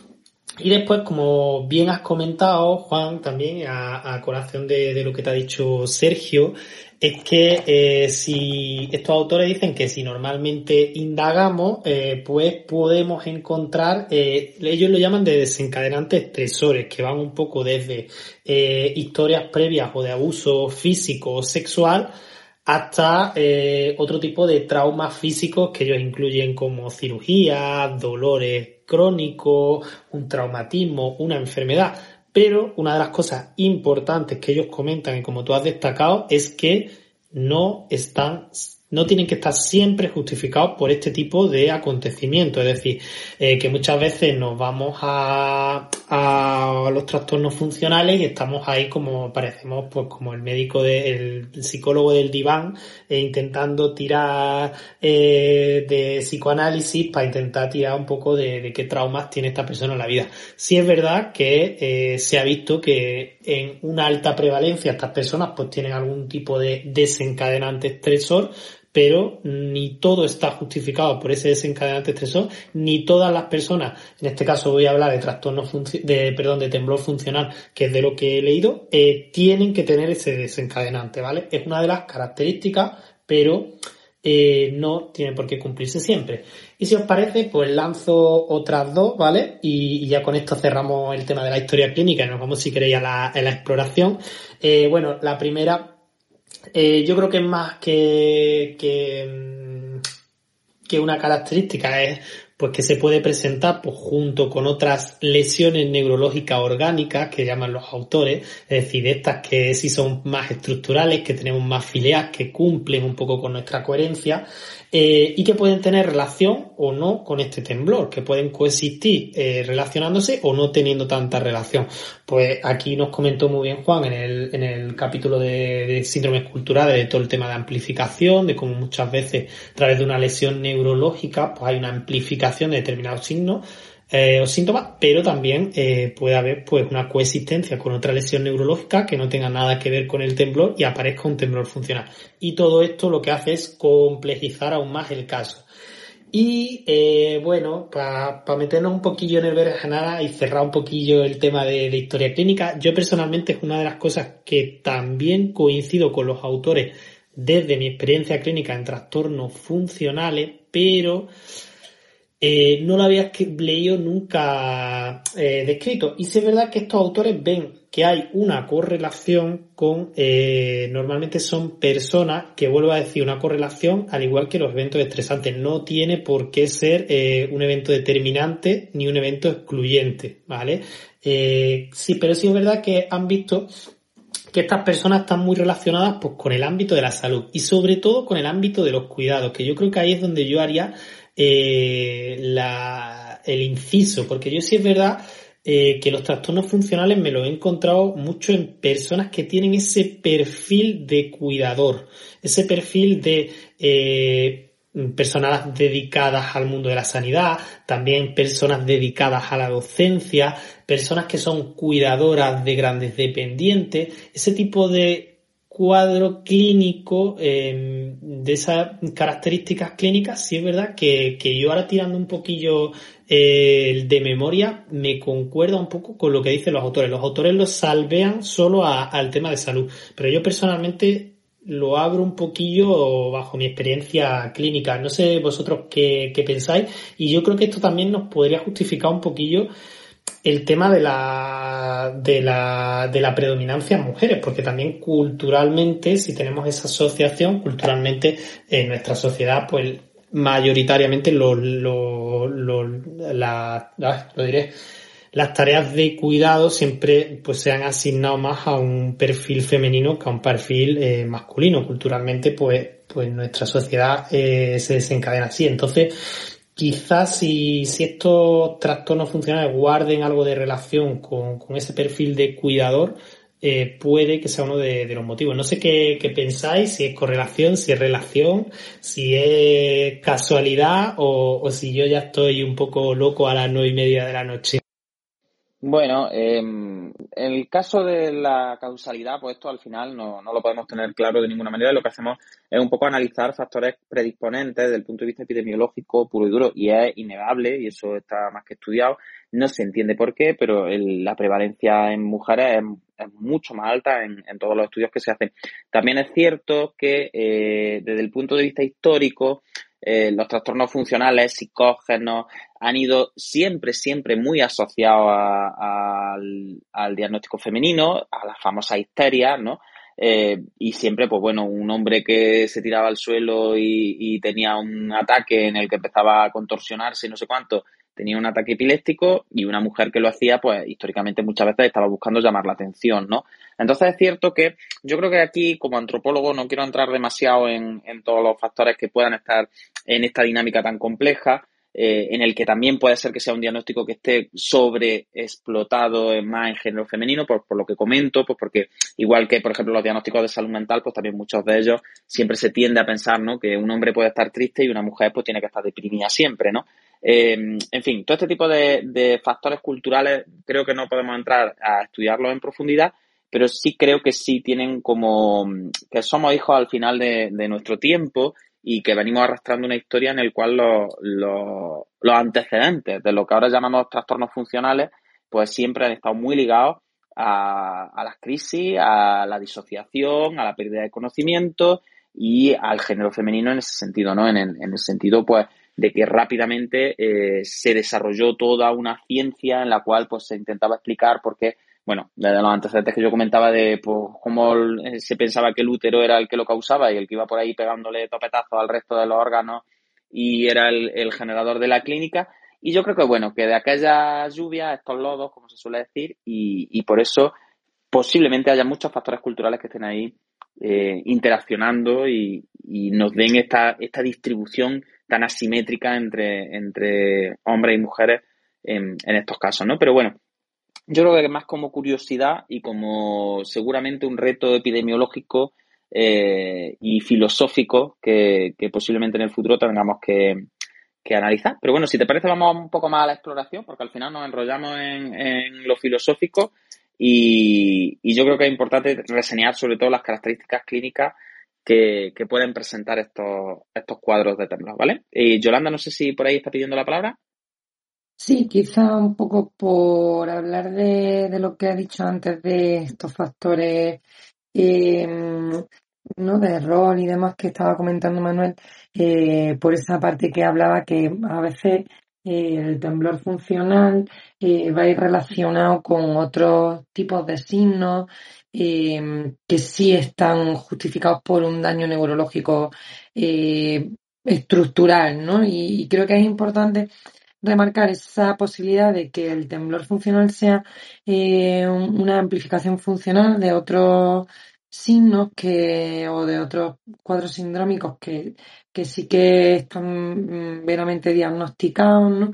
Eh, por hacer esa diferenciación clínica en la que a veces pues vamos a ver que pacientes que vienen con una sintomatología eh, por un diagnóstico, pues luego tienen algunos otros síntomas eh, y algunos signos clínicos como el temblor que pueden no estar totalmente correlacionados a, a esa patología que tienen, con lo cual yo creo que hay que remarcar esa especial atención que tenemos que tener en esa anamnesis, como decía Manuel, para poder tener claro cuáles de los signos que vamos a ver en las personas que tratamos se pueden explicar de forma primaria con el, con el propio diagnóstico y cuáles otros no van a estar tan bien explicados con esto, ¿no?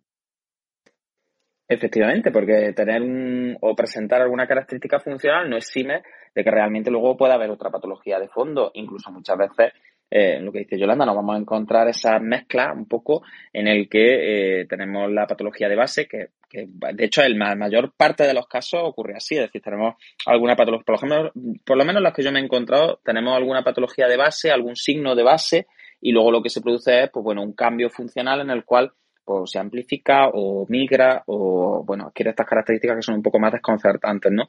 Pero es muy raro. Yo es verdad que eh, los casos de temblor o de, vamos a, cualquier otro signo neurológico eh, funcional puro y duro, eh, aislado, en el que solo se presente lo funcional, no me encontraba apenas. Es decir, yo siempre, pues bueno, o el cuadro ha empezado de una forma distinta, con otro sistema distinto al neurológico o en otra parte del cuerpo o con algo más leve que poco a poco se ha ido complicando y se ha ido migrando hacia otras partes y se ha ido transformando de una forma dinámica. O bueno, eh, había algún tipo de cuadro previo, ¿no? Pero es verdad que yo, un cuadro funcional puro y duro, salvo casos así, pues de signos más mm, primarios, como el caso del temblor, pues me he encontrado bastante menos. Normalmente, como dice Yolanda, pues lo que tenemos es un mezclado, ¿no? Un, bueno, pues eso, lo típico, tuve un E15 de tobillo que luego se me ha complicado y me ha parecido un dolor terrible, que luego ya eh, el tobillo empezó a inflamarse de una forma determinada y ya es que empezó el hueso a descalcificarse y ya es que, es decir, pero al principio casi siempre hay un proceso de fondo que sí tenía algún signo que cuadraba con lo orgánico. El problema es, por lo menos en mi experiencia clínica, ese momento en el que ya las cosas como que caen cuesta abajo y sin freno y empiezan a complicarse y empiezan como a exagerarse muchísimo la sintomatología. Pero sí es muy interesante eso, que no entendamos los trastornos funcionales desde el punto de vista de o es funcional o es otra cosa. No, en la complejidad clínica lo más normal es que nos encontremos estas interacciones, pues ya os digo, complejas entre, entre cuadros. Muy bien, Manuel, pues si te apetece, vamos allá con signos que te hayan llamado a ti la atención desde el punto de vista de la exploración y vamos comentando sobre la marcha. Cualquiera que quiera pedir la palabra, ya a partir de ahora simplemente pues que le dé al micro y yo dos o tres veces le cedo la palabra. Así que instruyanos, man. Pues vamos a la complejidad clínica, como tú comentas, nunca mejor dicho, porque en el examen neurológico este temblor funcional eh, si tenemos una característica principal es que los autores dicen que es complejo. Complejo porque, porque es una combinación de todo lo que habéis comentado. Cumplen criterios, eh, cumplen criterios, no, eh, cumplen características similares de temblores de reposo, temblores posturales, temblores de acciones. Cumplen un poco, tienen un mezcladillo, por así decirlo, de, de todas estas características. Entonces, eso te hace que sea un temblor muy complejo. Esa es una de, las primeras características. Y si nos vamos ya a la exploración, pues ¿qué recomiendan a la hora de diagnosticar? Ellos hacen como un, dos, tres, cuatro, cinco. Cinco eh, niveles o cinco características clínicas que podemos ver como fenómenos que vemos. Y el primero es el tema de la eh, variabilidad, ¿vale? Que es un temblor que cambia muchísimo, tanto de frecuencia como de amplitud, como de dirección. No, muchas veces me nos habéis estado comentando, pues este tipo de temblor es un temblor lento, un temblor rápido. No, el temblor funcional eh, es un temblor que cambia, que eh, tiene mucha variabilidad en sí mismo, que hay momentos que va muy rápido, hay momentos que va muy lento. Tiene esa características. Y además, como bien hemos comentado, el tema de la migración, ¿vale? La migración nosotros lo hemos hablado más a nivel eh, evolutivo, más a nivel temporal, pero también tienen capacidad de migrar o de moverse entre eh, diferentes partes del cuerpo. De hecho, hay un fenómeno que se llama fenómeno de arrastre, que por ejemplo,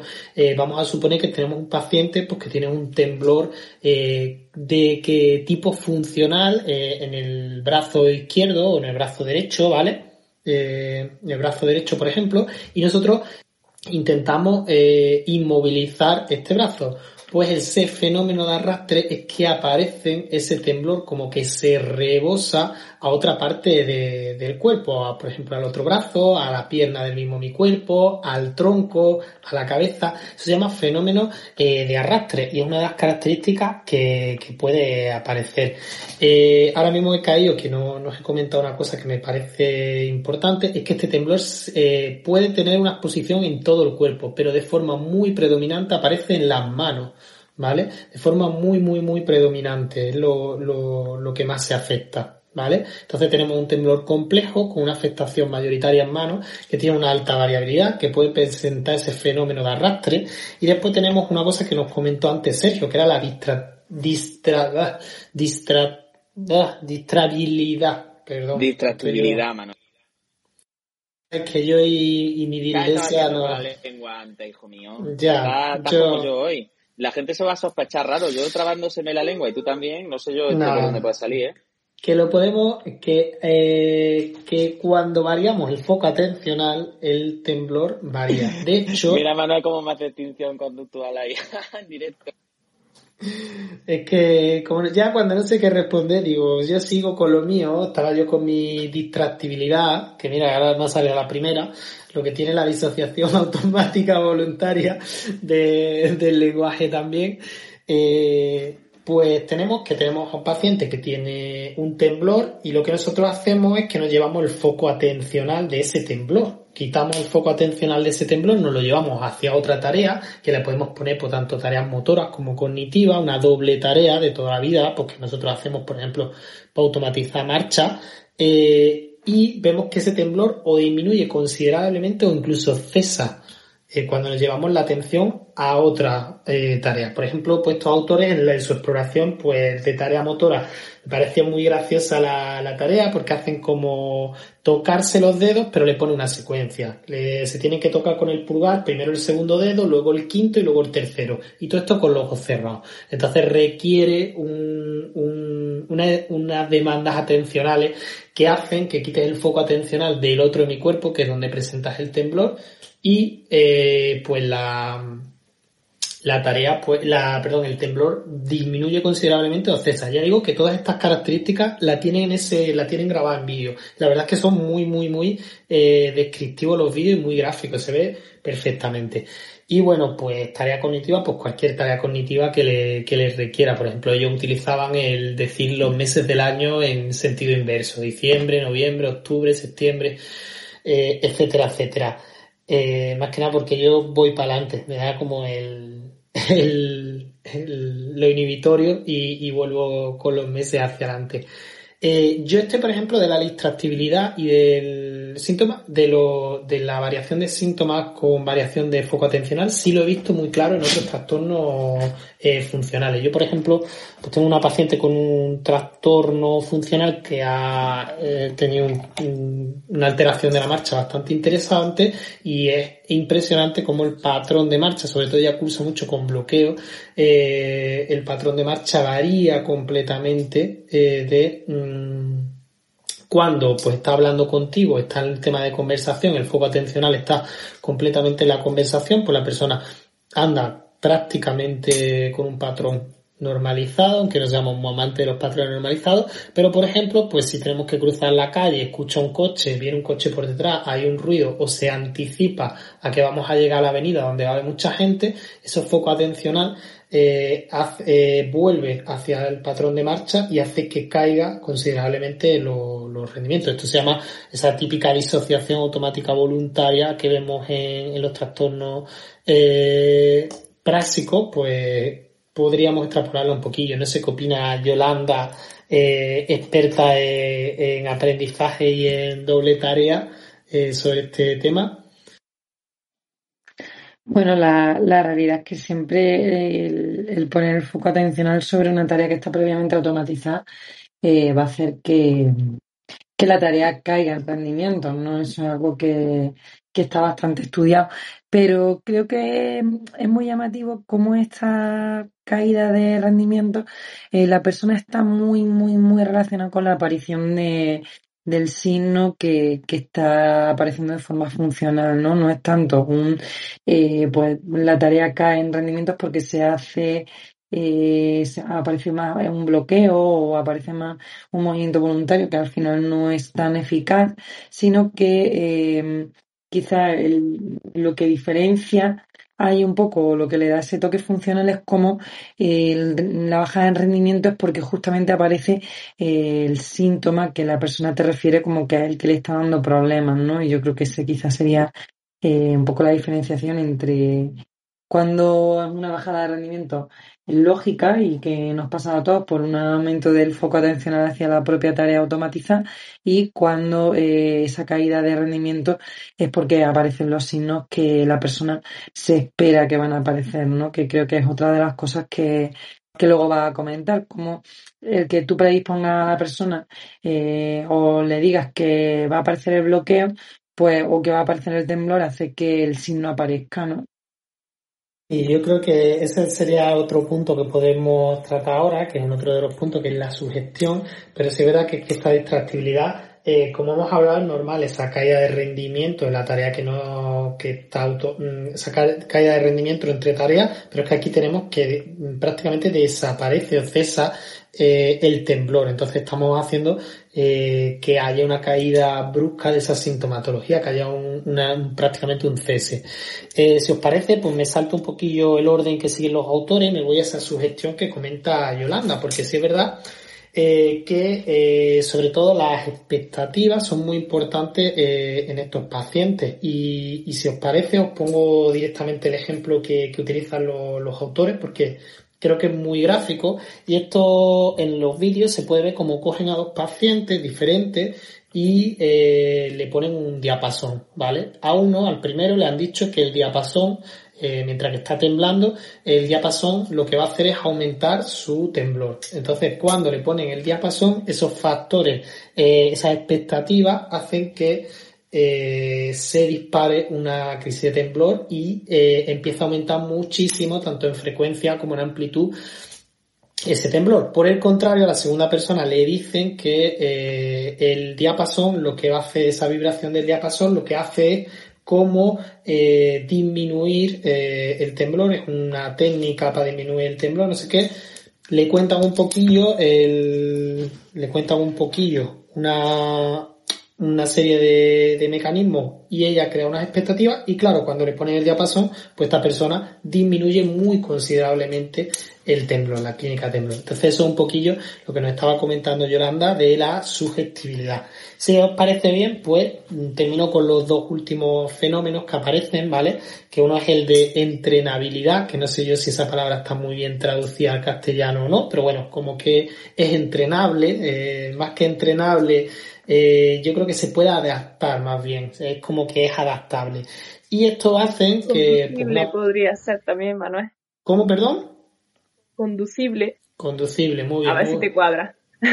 Muy bien, y es que la moda es experta en, en, filología inglesa, ya nos lo demostró en, en el, el, antiguo podcast, eh, pues conducible, pues sí, me parece buena, yo la veía como adaptable o como, pero sí, me parece buena.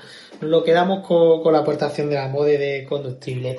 Eh, pues tenemos una persona con un temblor y entonces hacemos como un, eh, ellos lo describen, eh, como dos formas. Una es que pedirle con la mano que está temblando un movimiento voluntario con una cierta frecuencia y se observa como el temblor se empieza a, a compasar con esa frecuencia del movimiento que tú le estás pidiendo al paciente.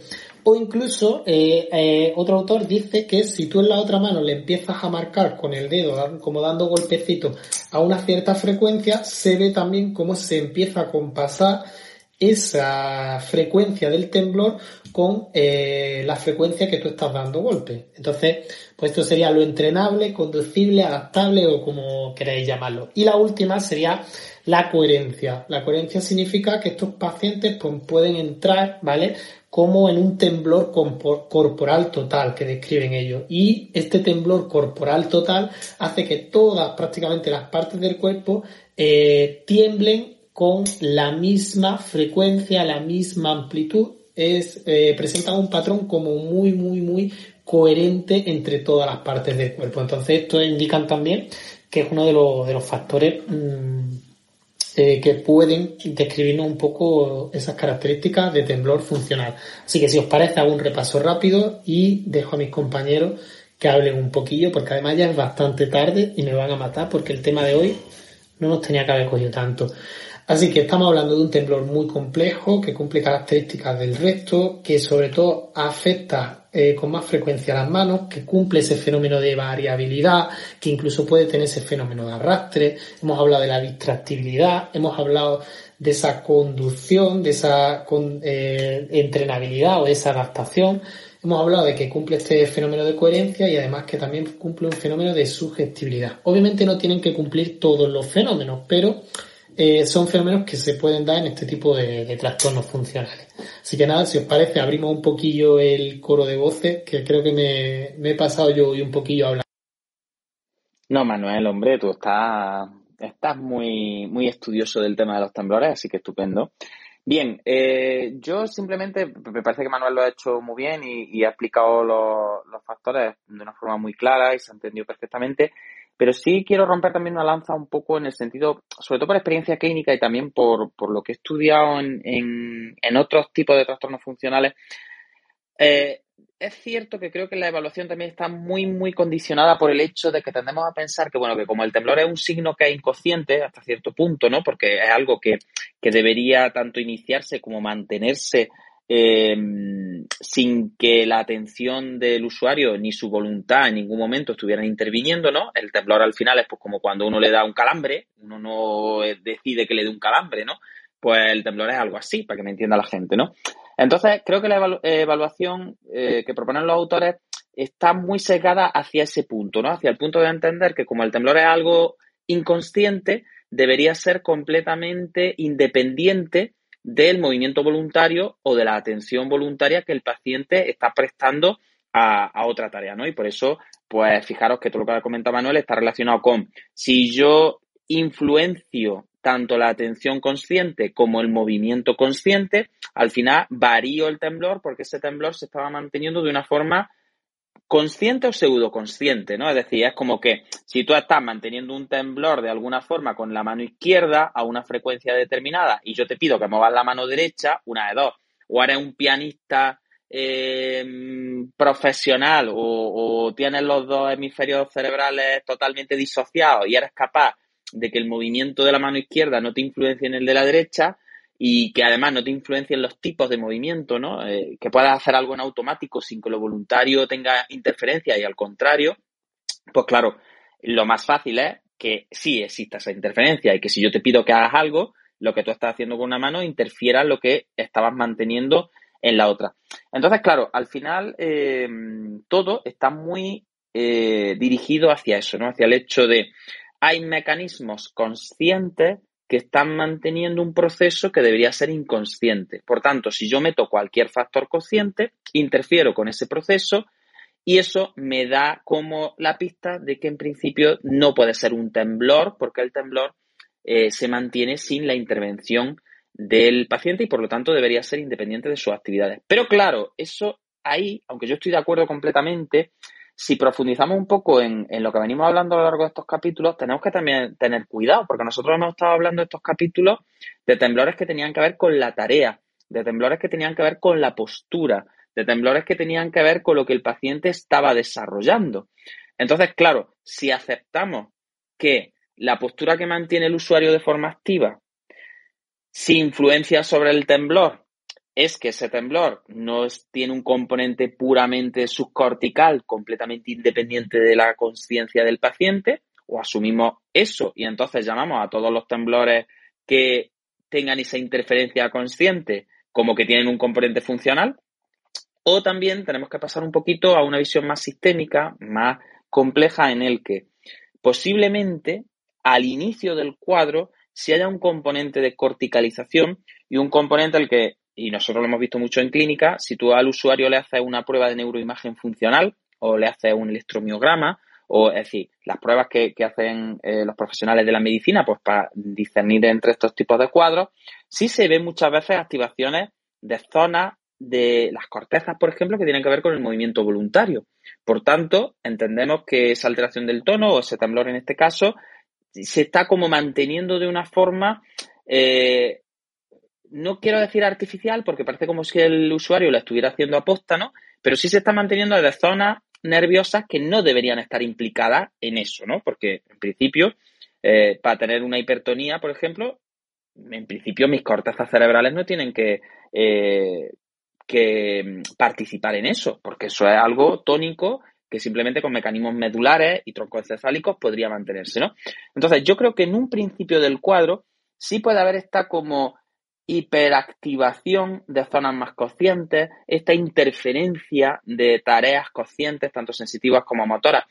Pero en mi experiencia clínica me he visto como pacientes que en un principio sí cumplían estos requisitos más de interferencia y tal, conforme se ha ido cronificando el cuadro, de alguna manera, como que entran ya en una especie como de automatización y observo menos clara esta disyuntiva, observo menos clara esta disociación entre eh, si te pido algo consciente, elimino lo otro o interfiero lo otro. Porque hay un momento en la cronificación del cuadro en el que como que hasta lo que en un principio se pudo mantener con mecanismos más relacionados con la conciencia, a fuerza de repetición y a fuerza de ya entrar en un cuadro cada vez más complejo y más difícil, eh, ya cada vez más el usuario puede tener la atención puesta en otra cosa, puede incluso intentar sacar esta distractibilidad, puede incluso intentar el mecanismo de sugestión, puede y aún así no hay tanta variación en los rendimientos, pues porque ya como que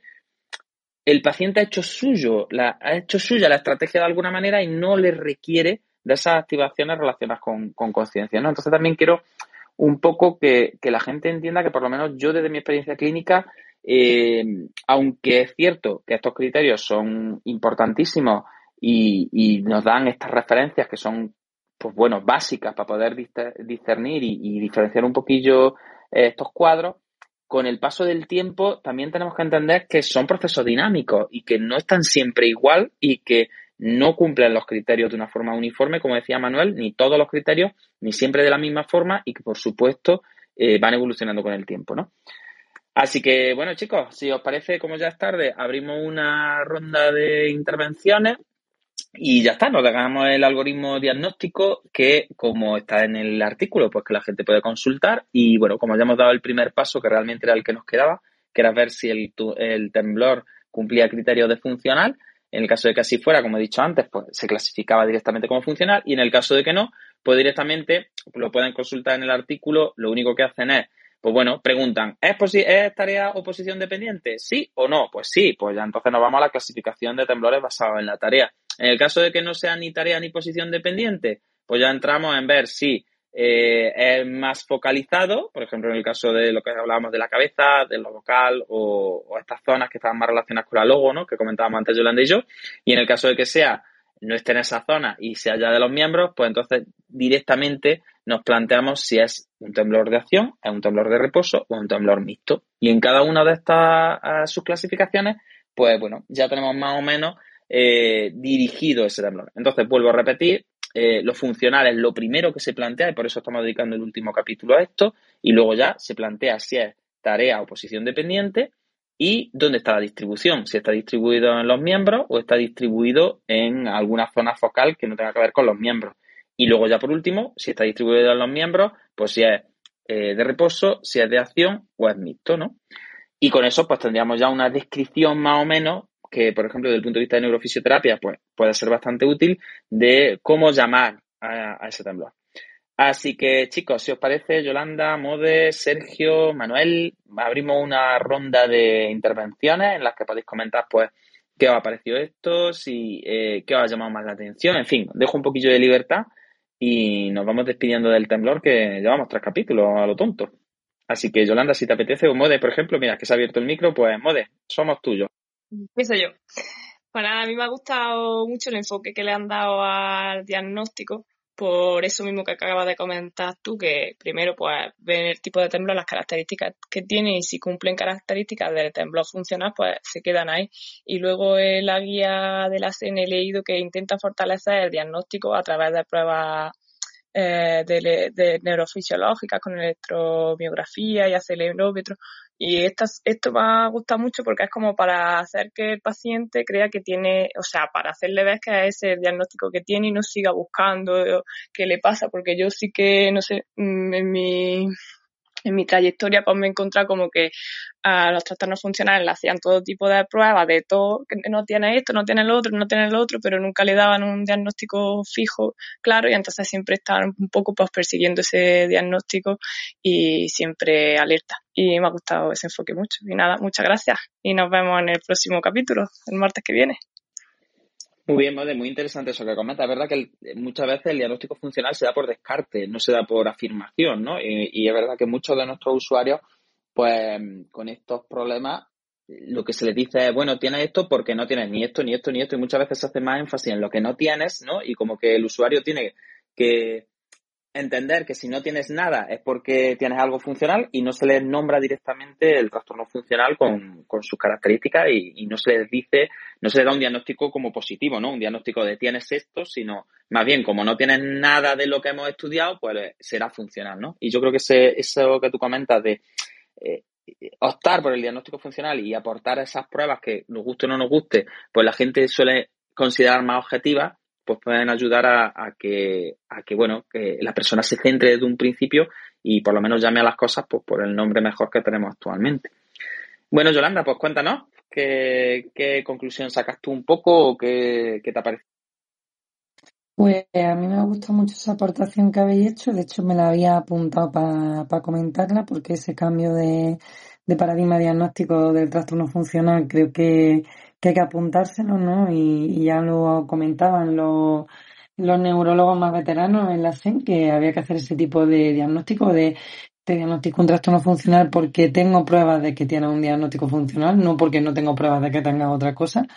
Eh, y bueno, de lo que estabais comentando, pues quizás sí quedarnos eh, no tanto con esas pruebas de eh, poner al sistema a prueba por si se lo está inventando, ¿no? O por si el mantener la, el signo clínico, pues depende mucho de cortezas frontales, que, o sea, o de, más bien de cortezas motoras, ¿no? Como estabais comentando que creo que puede ser una línea, eh, pero creo que algo que sí es consistente con, con todos nuestros pacientes que tienen algún tipo de trastorno funcional, pues como esa variabilidad que estábamos comentando al principio, eh, eh, del signo, que no es un signo que sea totalmente consistente, eh, esa combinación de parece que es un temblor a lo mejor de reposo, pero también parece de acción, pero a veces me da más sensación que va mm, peor cuando hay objetivo y otras veces cuando hay objetivo va mejor, o también esa coherencia que le buscábamos, ¿no? Esa incoherencia con, con lo que a nivel estructural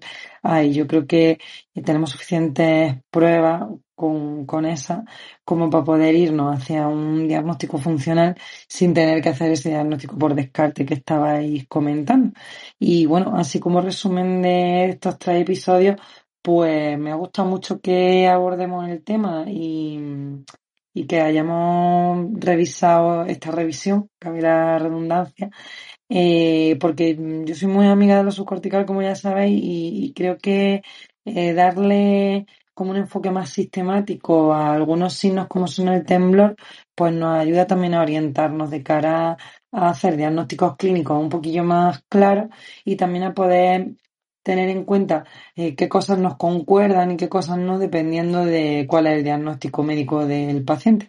Y a mí me ha aclarado así algunas cosas, ahora que veo pacientes, pues veo algunas cosillas un poco más claras que a lo mejor antes no las tenía tan remarcadas.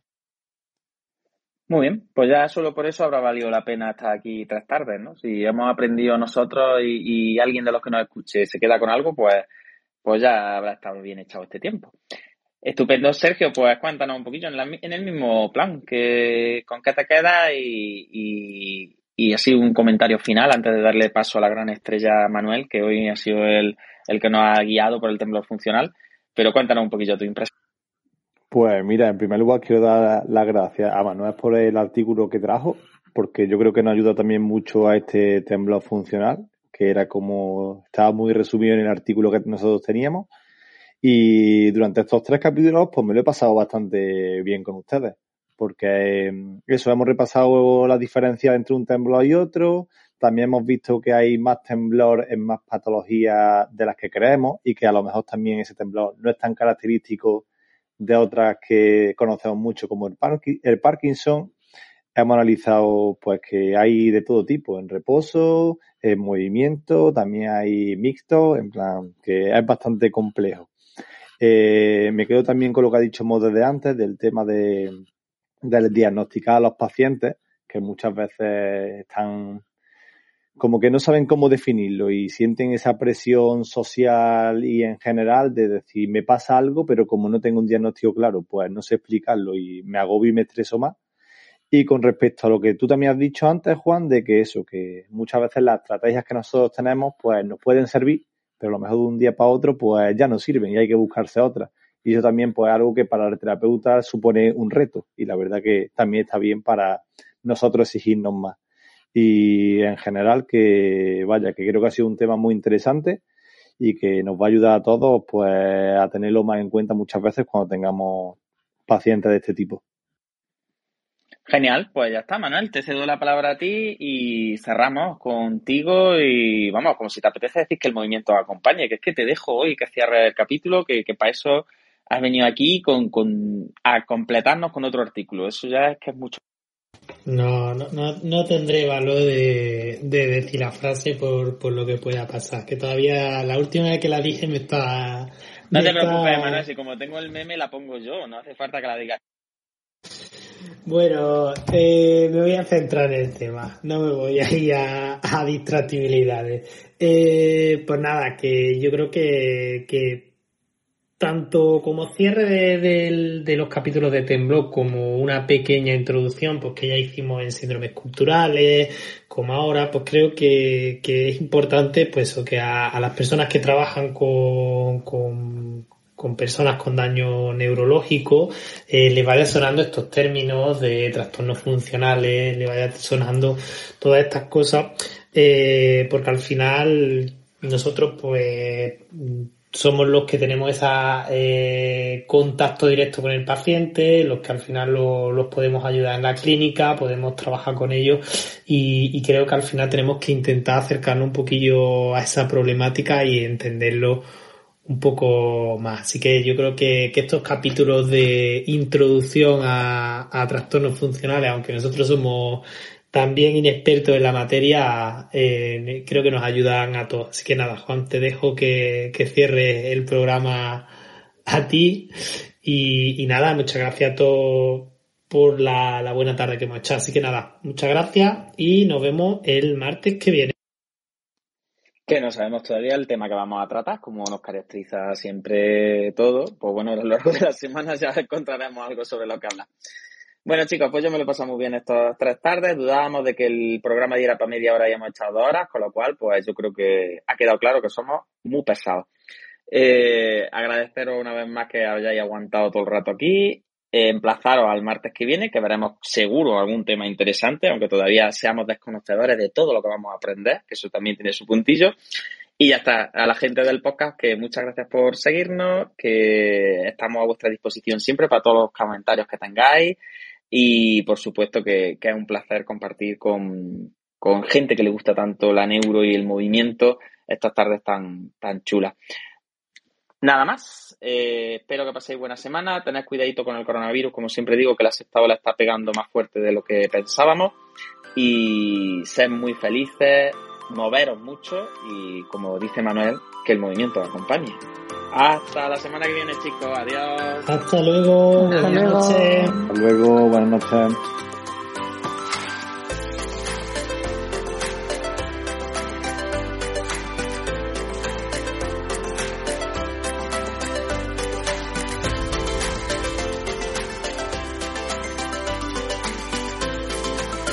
Neuroconciencia, del caos a la sinergia.